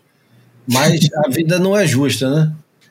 E, porra, o, a imagem falada de hoje é uma imagem falada e, e é um obituário. O João vai já explicar por quê. E apareceu de uma forma surpreendente, não surpreendente, né? Porque eu já sabia da, da, da doença dele há um tempo, mas essa noite, essa madrugada, faleceu Pedro Martins de Lima, o, o primeiro surfista português, o pai do surf português, eu acho mais adequado do que o primeiro surfista português, porque isso do primeiro é uma, é uma discussão que, enfim, é, é, a gente pode falar um pouquinho sobre o significado disso de ser o primeiro. É, o Pedro Martins de Lima tinha 92 anos, estava com câncer, ah, diagnosticado há relativamente pouco tempo. Foi um processo até, até rápido, o que é sempre bom nesses casos, né, porque reduz o tempo de sofrimento e principalmente para um, um, sujeito como o Pedro, é, seria muito mal é, ver um, um, um, longo definhar das capacidades é, físicas dele. Ele foi sempre uma mente extremamente ativa e um corpo ainda mais ativo. É, ele, como eu já falei, morreu agora aos 92 anos, mas ainda, já depois dos 90, continuava fazendo as suas temporadas de, de esqui, porque o Pedro, além de pioneiro do surf em Portugal, foi pioneiro do esqui na neve, pioneiro do mergulho aquático. É, eu já vou falar um pouquinho mais detalhes sobre isso. Enfim, ele manteve-se ativo sempre, é, até também, não sei se já dentro dos 90, mas dentro dos 80, é, é, era certo que isso ele fazia, é, gostava muito de andar de windsurf, não funboard, não nas ondas, mas, mas adorava ir principalmente para a zona das. Ele morava no Porto, né? Perto do Porto. E, e, gostava muito de ir para as rias de, de, de, Vigo, na Galiza, andar de windsurf por lá, mas também andava ali pela região que ele morava. Enfim, um, ele se manteve super ativo a vida inteira, sempre acompanhado pela sua esposa Mané. E era um cara, cara, que pô, transmitia uma energia muito intensa, cara. Era um contador de histórias nada, nato. Eu sempre sonhei que, que se alguma vez escrevesse um livro sobre ele, o, o início, a, a, entrada, o prefácio do livro seria descrevendo uma situação que uma vez resolvi telefonar para ele. Eu tinha que ter muito cuidado às horas que eu telefonava para ele, porque não tinha telefonema curto com o Pedro.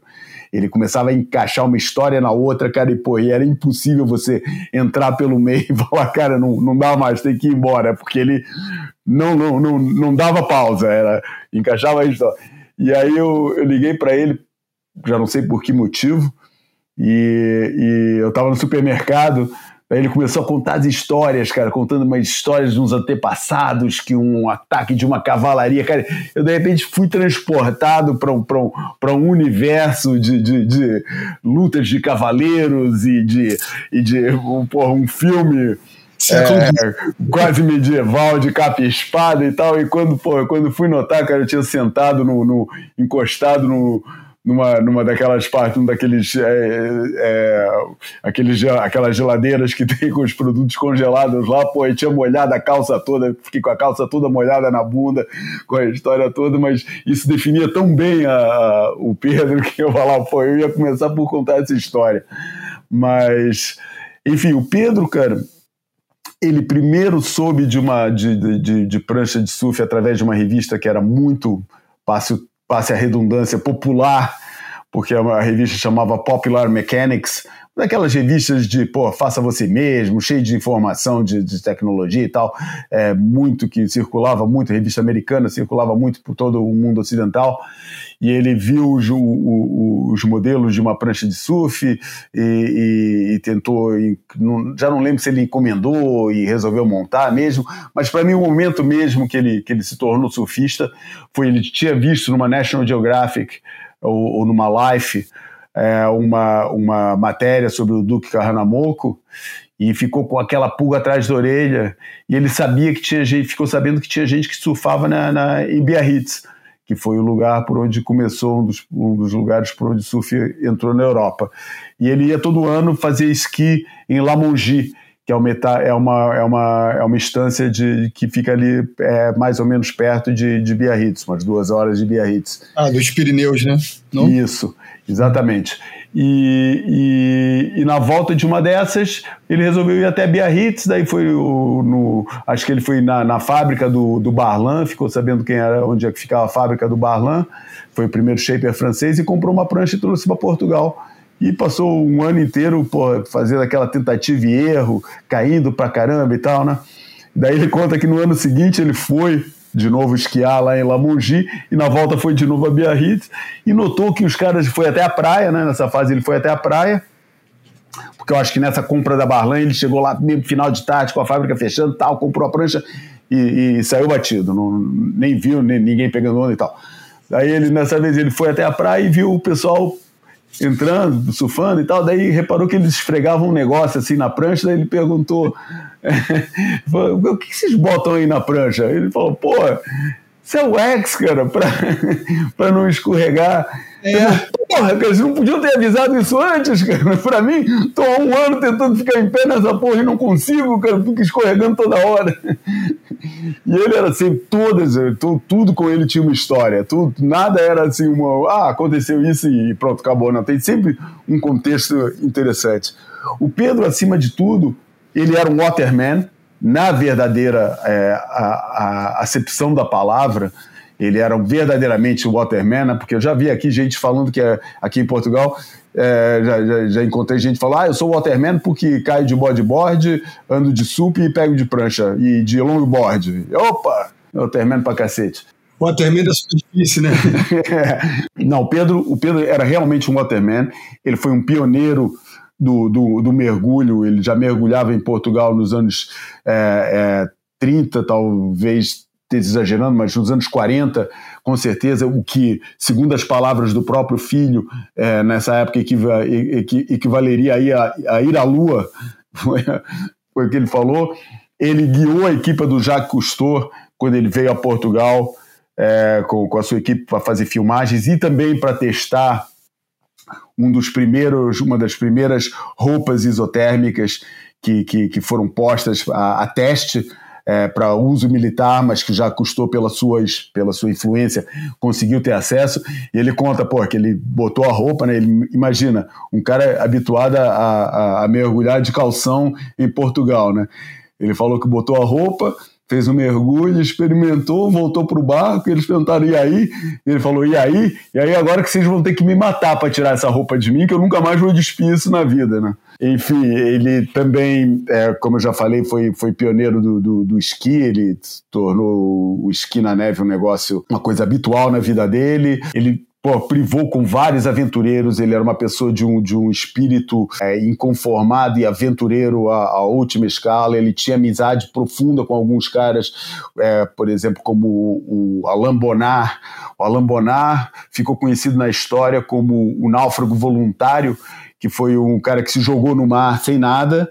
Ele acho que só tinha uma, um, um pedaço de pau com. É, eu já não lembro o que, que ele tinha. Tinha um pedaço de pau, um pedaço de. Um, uma lona de plástico e, e, e pouco mais, e, e, conseguiu sobreviver três meses no mar, assim. Várias técnicas que ele desenvolveu nessa época foram técnicas de sobrevivência, hoje em dia ainda fazem parte dos manuais de sobrevivência do mar, e era um grande amigo dele, o Alain Bonnard. Esse, ou seja, ele convivia muito intensamente com todos esses aventureiros, todos esses caras, mergulhava com tubarões, que ele considerava, curiosamente, né, uma criatura obscena. Ele considerava, ele usou essa expressão uma vez, até me chocou. Falou, pô, eu considero o tubarão uma, uma criatura obscena, uma máquina de matar e tal. Eu falo, caramba, eu estava esperando que tivesse assim. Ele fala, eu admiro a, a frieza e a frieza e a, e a, e a mecânica assassina do, do animal, mas eu acho é, a, a, eficiência dele é um negócio que, que, que, que, me impressiona muito. E ele depois tem, tem essa coisa, né, cara? Por que, que, que ele é de fato, para mim, o pai do, do, do surf português? Porque para mim, porra nessa história de ser o primeiro ou ser o segundo ou o que for, a mim, pô, não me interessa muito o cara que primeiro pegou numa prancha e foi brincar nas ondas, cara. Eu acho que isso é, é irrelevante. Eu acho que o primeiro, o pai do, do surf em um lugar qualquer, é aquele que, pô, que criou uma descendência, que abraçou um estilo de vida e criou uma descendência e teve consequências o ato dele. Porque, pô, só porque um cara pegou uma prancha e foi brincar nas ondas uma vez é, é considerado o, o, o, pai. Eu acho que, porra, o que vinca mesmo, cara, é, é o abraçar da, da, da coisa. Não é fazer curiosos há muitos nesse mundo, mas só quais são aqueles que, que cuja, cuja curiosidade resulta em alguma coisa de, de mais concreto e, uma, e numa descendência. Ah, é que cria, né? É, é, um pouco assim, né? Fica assim aquela competição para ser quem, quem. Oh, eu fui primeiro que você. Pô, tudo bem, pô, até pode ter sido, mas e aí? O que, que você fez com isso? Ele também teve envolvido, tinha todo um outro lado, ele tocava piano, é, de jazz, ele foi um dos fundadores é, do, do Hot Club em Portugal, que é o clube de jazz pô, mais tradicional que, que tem em Portugal. Pô, se dava bem com toda uma nata, vi, frequentava muito o, o, lado, o, o, lado do glamour da sociedade. Pô, tinha todo um lado bom vivant também, que era fantástico, não dispensava o seu gin tônico de final de tarde. Grandes histórias que eu escutei com ele partilhando esse gin tônico. E a foto que a gente escolheu para a imagem falada foi uma foto que foi ilustrada em página dupla, que a gente utilizou em página dupla. Por quê? Porque eu já tinha ouvido falar nesse personagem durante muitos anos. Eu ouvia falar, pô, teve um cara que foi o primeiro surfista em Portugal e tal. E daí um amigo meu, é, que morava no Porto, falou, pô, mas eu conheço bem o Pedro, cara, sei onde é que ele mora, pô, vamos, pô, vamos agitar isso, cara, vamos agitar esse encontro. E, e em 96, a Surf Portugal é, tava, ia fazer, ia ter o seu número a sua cinquentésima edição, e eu achei, cara, é uma boa ocasião para fazer uma entrevista e apresentar esse personagem para o mundo. E aí eu passei três dias na casa dele, fazendo uma extensiva, uma longa é, entrevista com ele, que foi publicada na edição especial do, do número 50 da revista. E essa imagem é uma imagem do Pedro, tirada pela primeira mulher dele, uma imagem arremando de joelhos em Carcavelos, é, ao pôr do sol. Uma imagem lindíssima, é, que lembra até, curiosamente, me lembra, apesar de não ter surf, né, só tem ele remando é, de joelho na prancha, me lembra é, uma capa da Surfer com o, o Lance, com Lance Carson, caindo em Malibu, também com, com visual de pôr do sol por trás, muito bonita, uma foto tirada com uma grande com uma, uma teleobjetiva que deixa o sol bem grande na imagem, junto da imagem do surfista, e que, porra, é um pouco uma imagem que representa, por um lado, uma época, mas também uma bela imagem de um adeus, de alguém que está partindo para outro plano da existência e que nos deixa e deixa as memórias, deixa um legado pô, imensurável eu, eu não poderia imaginar um, um, personagem de que eu me orgulhasse tanto por ser um antepassado do, do comum do, do, do, do, surfista português. Sinceramente, no, no, no plano geral, a gente está muito aquém da herança que ele nos deixou, principalmente é, na gama de interesses que ele tem e na vivência que ele tem do mar e muito para além do, do surf. Ele tem a, vida dele tem um, uma, uma tradição, o filho dele é o Pedro Martins de Lima também, é, morou no Brasil muito tempo, também amigo de, de, de, de, toda aquela geração, foi morar no Brasil nos anos 80, salvo erro, professor de yoga, foi morar em Bombaim para estudar yoga, um daqueles personagens bem de anos 70 mesmo, que pô, foi à procura do, do seu eu profundo pelo mundo, partiu aí e a prancha sempre acompanhou também. É, e o filho mais novo, o neto do, do, do, Pedro, mora na Guaratiba até hoje, Pedro Martins de Lima, que também já tem um Pedro Martins de Lima, já tem uma geração. Infelizmente, eu acho que não se cumpriu o sonho que o Pedro tinha, que era os quatro pegaram, os quatro Pedro Martins de Lima pegando onda sozinho. E se, e se, e se cumpriu, eu vou ter oportunidade para saber disso e, e, e, desfazer esse equívoco, mas eu acho que eles nunca cumpriram esse sonho de, dos quatro Pedro Martins de Lima surfarem juntos. Mas enfim, fica o legado de um personagem que eu vou fazer questão também de escrever pro, sobre ele, fazer uma descrição mais exaustiva e propor pro, pro para o Matt Walsh incluir na Enciclopédia do Surf, porque eu acho que é um daqueles personagens que, por toda a sua história é, é, e toda a sua vivência do, do, do surf, vale a pena estar é, é, tá presente, na, tem o seu lugar é, na, na, enciclopédia do surf, não só por o pai do surf português, mas pela forma como ele vivia o surf e a forma como ele, como ele é, é, escreveu o seu nome nessa, nessa história. Muito bem. Eu acho que agora a gente pode. Eu não vou ousar acrescentar mais nada, porque acho que já está tudo dito. Você chegou a conhecer ele, Pedro, alguma, ou Júlio, alguma vez? Sim, mais de uma oportunidade. Sempre educadíssimo, né? um lord inglês, educadíssimo uhum. e sempre elegante, né? E, é. enfim. Enérgico, né? Você lembra a intensidade da risada dele? O que fica para mim era a gargalhada ali, o cara tinha uma gargalhada muito enérgica. E, e, é engraçado, todas as, as oportunidades que eu tive de encontrá-lo sempre eram grandes eventos onde ele era o centro das atenções. É, mas o que, que, o que, que aconteceu? Deixa eu só explicar, deixa eu só dar um, um contexto aqui. O Pedro, ele, ele, ele trabalhou durante muitos anos, foi a principal ocupação dele. Ele era, é, um, um, ele era membro da direção da TMG, a TMG Têxtil Manel Gonçalves é uma das maiores empresas têxteis de Portugal. Fabrica Hugo Boss, fabrica, sei lá, uma porrada de coisa. E alguns anos atrás, é, a TMG comprou a licença mundial da Lightning Bolt. A Lightning Bolt é uma marca portuguesa, tirando a, a parte das pranchas. A parte das pranchas continua, acho que sendo dirigida pelo pelo, por um dos Pascovitz lá no, no, no, na Califórnia, mas toda a operação da roupa é, é, é, é uma operação portuguesa é, nessa TMG. O Pedro já estava aposentado quando isso aconteceu, mas ele tinha uma relação muito boa com o dono da empresa e com todo mundo, e eles acharam interessante buscar o Pedro para ser assim o patrono da marca da, da, da Lightning Bolt em Portugal. Então sempre que havia um um evento assim, ele ele ele ele estava presente, ele passou a ser uma personagem.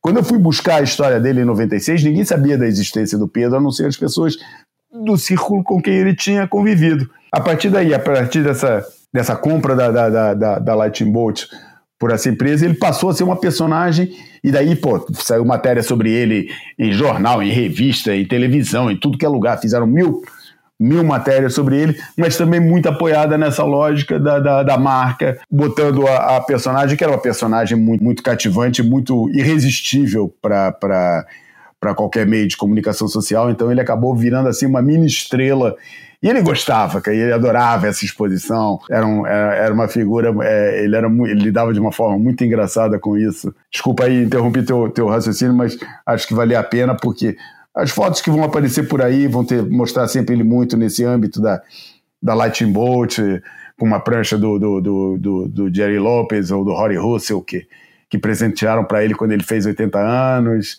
Enfim, é, é, é, o que, é o que vai aparecendo por aí agora.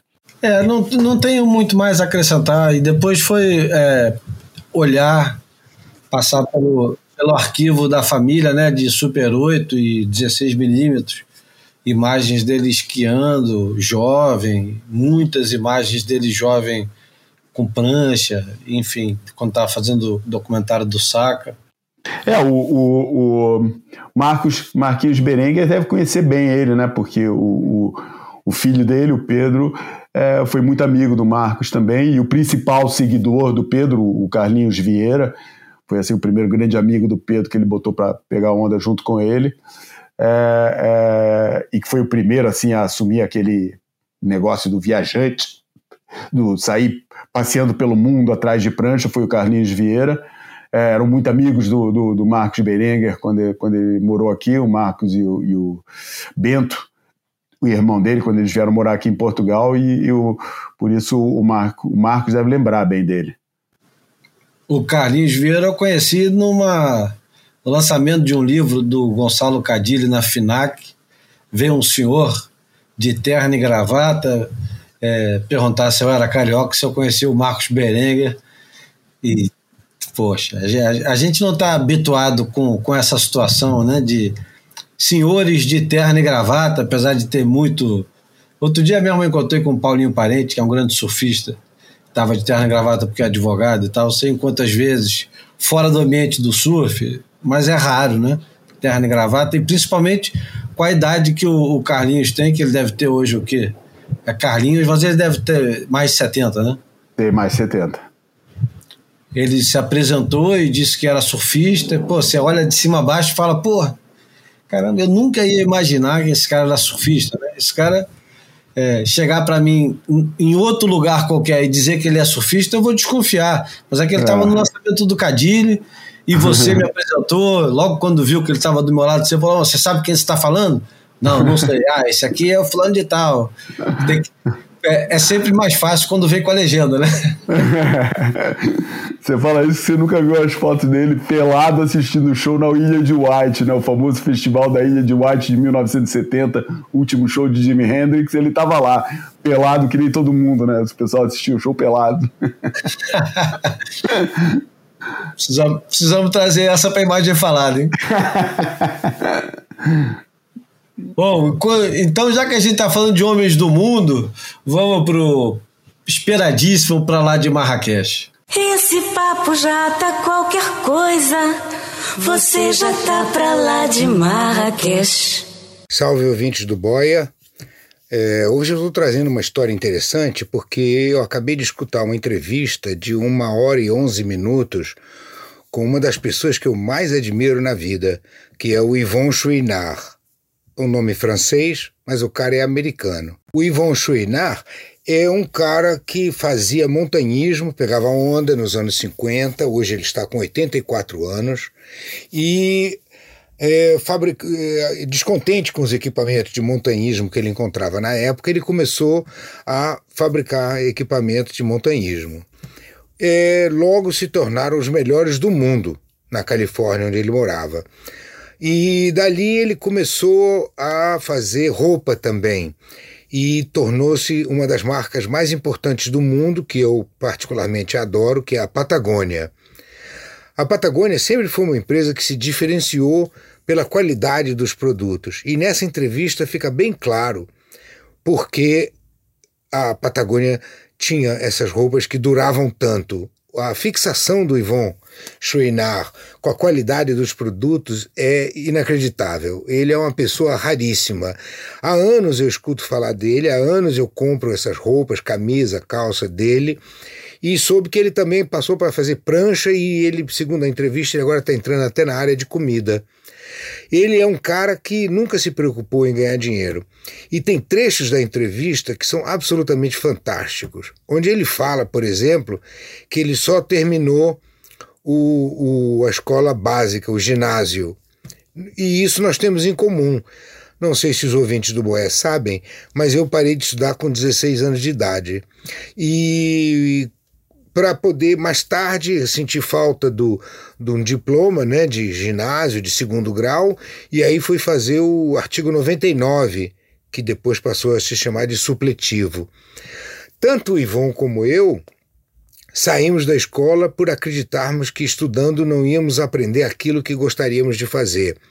Na entrevista ele comenta uma coisa que eu falo muito, principalmente quando eu vou em escolas fazer palestras para jovens. E eu digo sempre: uma das coisas que mais me impressionou quando eu estava estudando é que as, os adultos que eu conhecia, nenhum é, praticava a profissão para a qual tinha estudado. O cara tinha estudado microbiologia e acabou tendo um restaurante. O outro tinha estudado medicina e foi ser dono de hotel. o outro tinha estudado arquitetura, mas foi ser jornalista. Então eu comecei a perceber que o estudo formal raramente conduzia você a uma profissão que você gostasse. Eu acho que isso é devido ao fato de que quando a gente começa a estudar, a gente ainda não sabe quem é na vida, nem o que quer da vida, né? Então, é, eu acho que é muito cedo, com 17, 18 anos, você decidir qual profissão você vai seguir e aí escolher uma faculdade e entrar nessa faculdade para estudar. 90, ainda hoje, 90% das pessoas que eu encontro trabalham em profissões para a qual não estudaram. E as pessoas que estudaram muito acabaram indo para outras profissões. Então, nunca me arrependi de ter parado de estudar com 16 anos e ido trabalhar e ter feito uma vida de aprendiz. A vida inteira eu fui aprender as coisas na rua, é, pegando profissões que eu não entendia e aprendendo. Eu, eu queria ser pupilo, como antigamente era, na época medieval, não havia universidades nem escolas, as pessoas faziam o pupilato, ou seja, você escolhe um cara que você admira e você vai ser pupilo dele, você vai ser estudante dele, você vai aprender com ele as coisas que ele sabe. É, eu aprendi, eu vivi muito tempo de fazer prancha e aprendi trabalhando em fábricas. E o Yvon Chouinard é um cara que fez exatamente a mesma coisa e tornou-se um um ícone do, da indústria norte-americana. Ele montou a Patagônia, que é uma empresa que produz produtos maravilhosos e tem uma atitude completamente anticapitalista. O objetivo dele não é o lucro, o objetivo dele é fazer coisas boas. Eu fiz uma coisa parecida quando eu fiz prancha. Os meus produtos eu me preocupava em ter qualidade máxima. Aliás, quem foi meu cliente sabe disso. Quando eu fazia prancha, minhas pranchas eram consideradas a melhor qualidade que havia no Brasil naquela época. Então, a minha preocupação era sempre entregar um produto de primeira qualidade. Eu admirava marcas boas como charutos Davidoff, como Porsche, Jaguar, carros, relógio Rolex, esses produtos que são conhecidos por serem feitos com altíssima qualidade. Então, quando eu fui fazer prancha, levei a mesma qualidade para as pranchas. O Yvon Chouinard também tinha esse mesmo objetivo, fazer produtos de primeiríssima qualidade. E assim ele se tornou um cara riquíssimo, ficou muito rico. A Patagônia é uma das maiores empresas do mundo e agora, com 84 anos de idade, ele, é, cansado de trabalhar, é, resolveu é, que queria fazer alguma coisa com a sua empresa, a Patagônia. E depois de pesquisar todas as opções que estavam disponíveis, ele acabou optando por criar um trust, um fundo em que todo o lucro da sua empresa seria dedicado à melhoria do meio ambiente, às mudanças climáticas e ao bem da natureza. Uma das coisas que ele fez antes de se aposentar foi comprar terras imensas no Chile, junto com um outro amigo que tinha criado a marca North Face, e transformar em parques. Ele comprava montanhas, vales, rios inteiros. E ao contrário dos chilenos que tinham medo de que ele fosse fazer desenvolvimento é, de é, resorts, hotéis, ele criar, ele e mais o seu amigo da North Face criaram um parque, parques naturais que estão abertos hoje para preservação e visitação. Então é um cara que tem uma história de vida maravilhosa. Eu aconselho vocês a procurarem essa entrevista, infelizmente está em inglês, no site do The Surfer Journal, que é uma das melhores revistas do mundo, uma publicação que eu tenho o maior carinho, o maior respeito.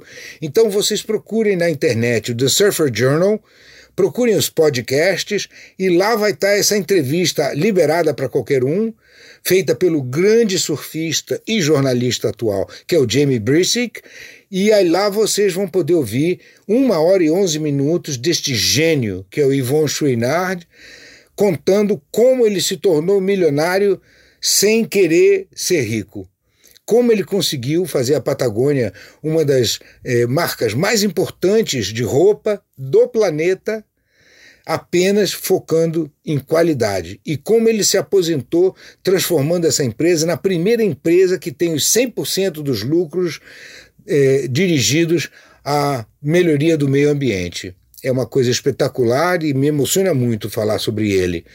Se você fala inglês, não perca essa entrevista. Obrigado, pessoal do Boia. Esse papo meu tá qualquer coisa e você tá pra lá de terra. Pô, grande Tito. E se você não fala inglês, eu recomendo o livro uh, que tem tradução brasileira, o livro inglês original que conta a história do Ivon. É o em inglês é Let My People Go Surfing. Em português, pelo menos aqui no Brasil, a tradução é Lições de um Empresário Rebelde. E ele começa a empresa dele fabricando é, aqueles pitons, que são aqueles é, bastõezinhos para os caras amarrarem as cordas na, de alpinismo na, em alta montanha, nas montanhas nevadas é, do, do Canadá e, enfim, da América do Norte. E se chamava é, Choniard Iron Company. Aí depois ele tem a ideia de criar a Patagônia quando ele percebe que, que as pessoas lá em cima não tinham roupas ideais para enfrentar as, as, baixas temperaturas, né? Então é uma lição de vida. Um, não, é, não à toa o, o, o Tito acho que bebe nessa fonte e, e é muito legal é, perceber a conexão entre esses dois personagens que eu, que eu admiro tanto também. E é, é... quem tiver interesse. Ah, fala, João. Não, ia só falar que. É, atenção, só um pouquinho de. de, de não é bem assim a história de os lucros da empresa. Os lucros da, da, da Patagônia são dedicados 100%, não, não é bem assim. O que eles fizeram foi, eles criaram um fundo é, para uma organização é, sem fins lucrativos e transferiram para essa, essa organização 98% das ações da empresa.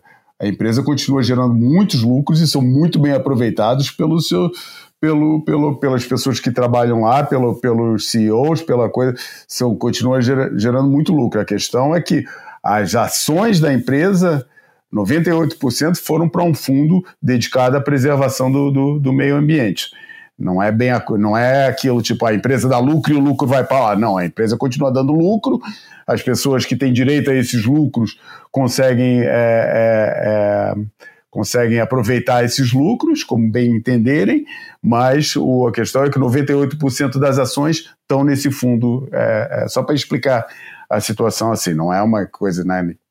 Ninguém como é que você trabalha numa empresa para não ter, para não usufruir de lucro, né? Isso é, isso é, é, pô, peraí que entrou, caramba. Bom, o, o a terceira temporada caramba. dos podcasts feitos pelo é, The Surface Journal e apresentados e, enfim, pelo Jamie Brisick, nosso amigo aqui do Boia já inclusive participou do Boia, dá para procurar o Boia com o Jamie Brisick que fizemos há uns três anos atrás, talvez. E a terceira temporada tem o, o Joel Tudor, o Yvon Chouinard, a Cássia Midor, o Barton Lynch e essa semana foi lançado com o Michael February, o Miguel Fevereiro. Podemos ir para a porta, né? Vamos. Vamos para a porta. Bom, esse boia aqui era para ser um boia curto, como quase todo boia de mais de duas horas. é, era para ser curto. Vai terminar com uma homenagem. O João escolheu a música do Gordon, Gordon Lightfoot. Então, explica aí, João. Você escolheu é, a música do Gordon Lightfoot, The Wreck of Edmund Fitzgerald, que eu não faço ideia de quem seja. Eu conheço outro Fitzgerald, mas esse Edmund não conheço, não. Ah, o, o, é um barco, né, cara? É, é, um barco, não sei também quem é o Edmund Fitzgerald, que deu o nome ao barco, né? Foi um barco que teve um. que naufragou e que foi uma história muito contada. Não, também não pesquisei por que motivo for, não. Eu resolvi botar essa música porque essa música uma vez me apareceu numa lista das melhores músicas sobre a morte é, que, já, que já foram escritas e achei que era uma. E como tem uma história de, de aventura no mar aí pelo meio, achei que era uma boa forma de homenagear o nosso Pedro Martins de Lima E fica aí é, essa, essa canção, que foi gravada também pelo Dandy Warhols, que vou, é uma versão que eu não conheço, mas que vou conhecer assim que a gente desligar aqui, vou, vou tratar de conhecer isso, que é uma banda que eu gosto muito. Mas essa versão do Gordon Lightfoot é, é, uma, é uma belíssima canção sobre a história desse naufrágio, que quem quiser se interessar, fica aí. É só escrever The Wreck of, uh, of the Edmund Fitzgerald. Bom, esse foi o boia da terça-feira gorda, né? Um boia gordo para terça-feira gorda, mais de duas horas. Para quem vai fazer grandes percursos voltando do feriadão do, do carnaval, tem companhia já do boia. Eu, Júlio Adler, agradeço aos meus camaradas de sempre. Bruno Bocaiúva, vai agora pegar uma praiazinha, né, Bruno? Nada, cara. Até, porra, tô, eu, eu, moro no Horto Florestal, para quem conhece o Rio de Janeiro, é uma região recheada de, de floresta e de cachoeiras. E eu moro aqui há 20 anos, nunca fui numa cachoeira na vida, malandro. E aí o, o Pedro Garrido me chamou aqui para ir numa cachoeira. Tô pensando na cachoeira, mas logo mais tem. O único dia de folia meu é hoje. Então, é, até semana que vem. Obrigado, João, Júlio e todo mundo que está e estará com a gente. Nos vemos no último gole, né? Isso. Logo mais e depois tem, tem Mengão. E, e Jorge tem ben. Champions também. Hoje o dia é cheio. Tem Champions, tem Mengão, tem a porra toda. É. Vamos nessa. Então, viva, João. Aproveita seu dia aí também. E como é que tá? Já deu uma esquentadinha ou continua frio para Meirelles? Não, ela tinha dado, deu até uma esquentadinha, mas agora, esses últimos dois dias, voltou a esfriar um pouco de novo. Estamos na véspera de preparar o, a ação lá do, do, do Field TV, onde eu trabalho, para o campeonato. Tá pô, cheio de trabalho aqui para fazer. Eu vou aproveitar esse feriado para trabalhar aqui de casa. E posso falar que eu não morei no Horto, mas conheço todas as cachoeiras do Horto, cara. Tenho, eu sou tenho, mapea, tem um mapeamento das cachoeiras todas do, do, do Qual Horto. Qual que é melhor, João? Cara, é, é, a minha preferida é subindo daquela cachoeira grande que tem na beira da estrada que antigamente, eu não sei o que, que aconteceu, né? Porque antigamente era um, era um lugar que, que a gente conseguia mergulhar do alto e era bem fundo. Hoje em dia aquilo assoreou, tá cheio de areia ali, pelo menos a última vez que eu fui. E, mas era subindo a partir daí, pô, sai subindo lá para cima. Tem várias cachoeiras, tem umas, é, uma que, é, que quebra assim, parece uma, um, parece uma box mesmo, que cai assim dentro de, de, de uma falha nas pedras que eu gosto muito, mas normalmente essa é onde todo mundo para, porque depois a subida daí é mais difícil. Mas mais para cima ainda tem umas bem legais também para explorar. É, é, o Horto é das melhores cachoeiras do Rio de Janeiro. Boa. Bom, então vamos com The Wreck of Edmund Fitzgerald com Gordon Lightfoot e até a próxima terça-feira. Aquele abraço.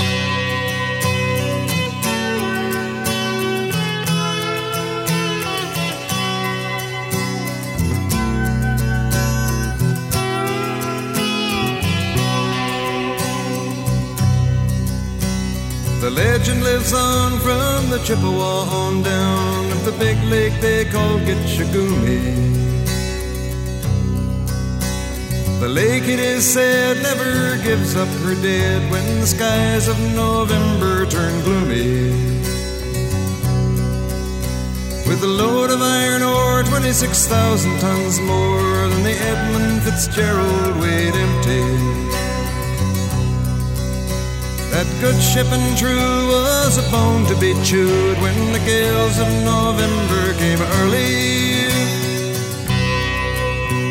The ship was the pride of the American side, coming back from some mill in Wisconsin. As the big freighters go, it was bigger than most, with a crew and good captain well seasoned concluding some terms with a couple of steel firms when they left fully loaded for Cleveland. Then later that night, when the ship's bell rang, could it be the north wind they'd been feeling?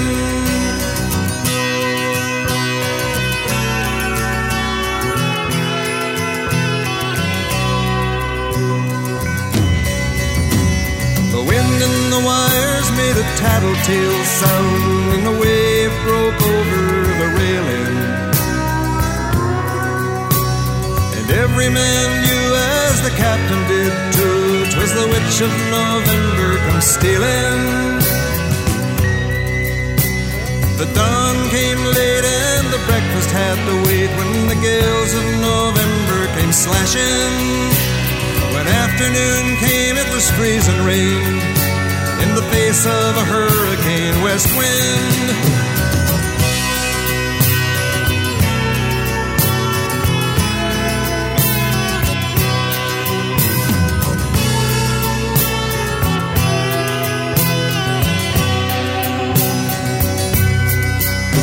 When supper time came, the old cook came on deck saying, Fellas, it's too rough to feed you. At 7 p.m., a main hatchway caved in. He said, Fellas, it's been good to know you. The captain wired in, he had water coming in, and the good ship and crew was in peril. Later that night, when his lights went out of sight, came the wreck of the Edmund Fitzgerald.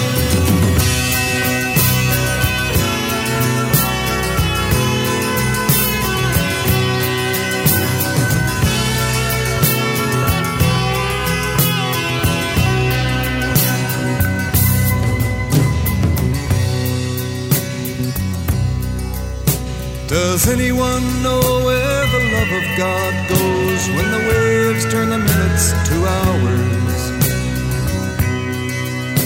The searchers all say they'd have made Whitefish Bay if they'd put 15 more miles behind her.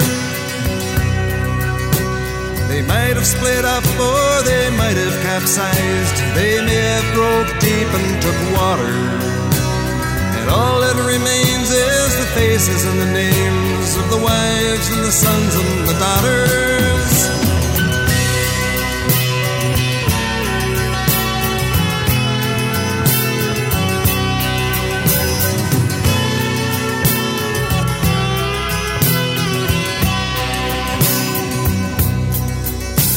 Lake Huron rolls Superior sings in the rooms of her ice water mansion.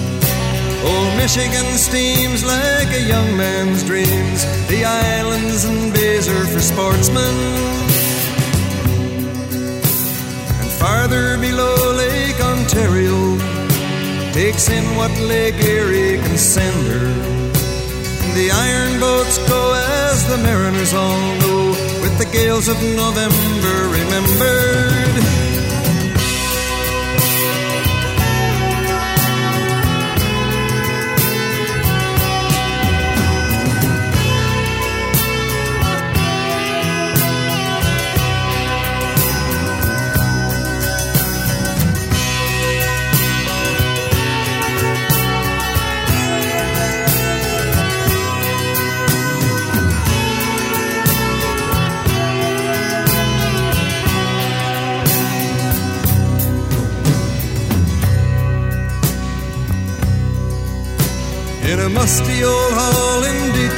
They prayed in the Maritime Sailors Cathedral.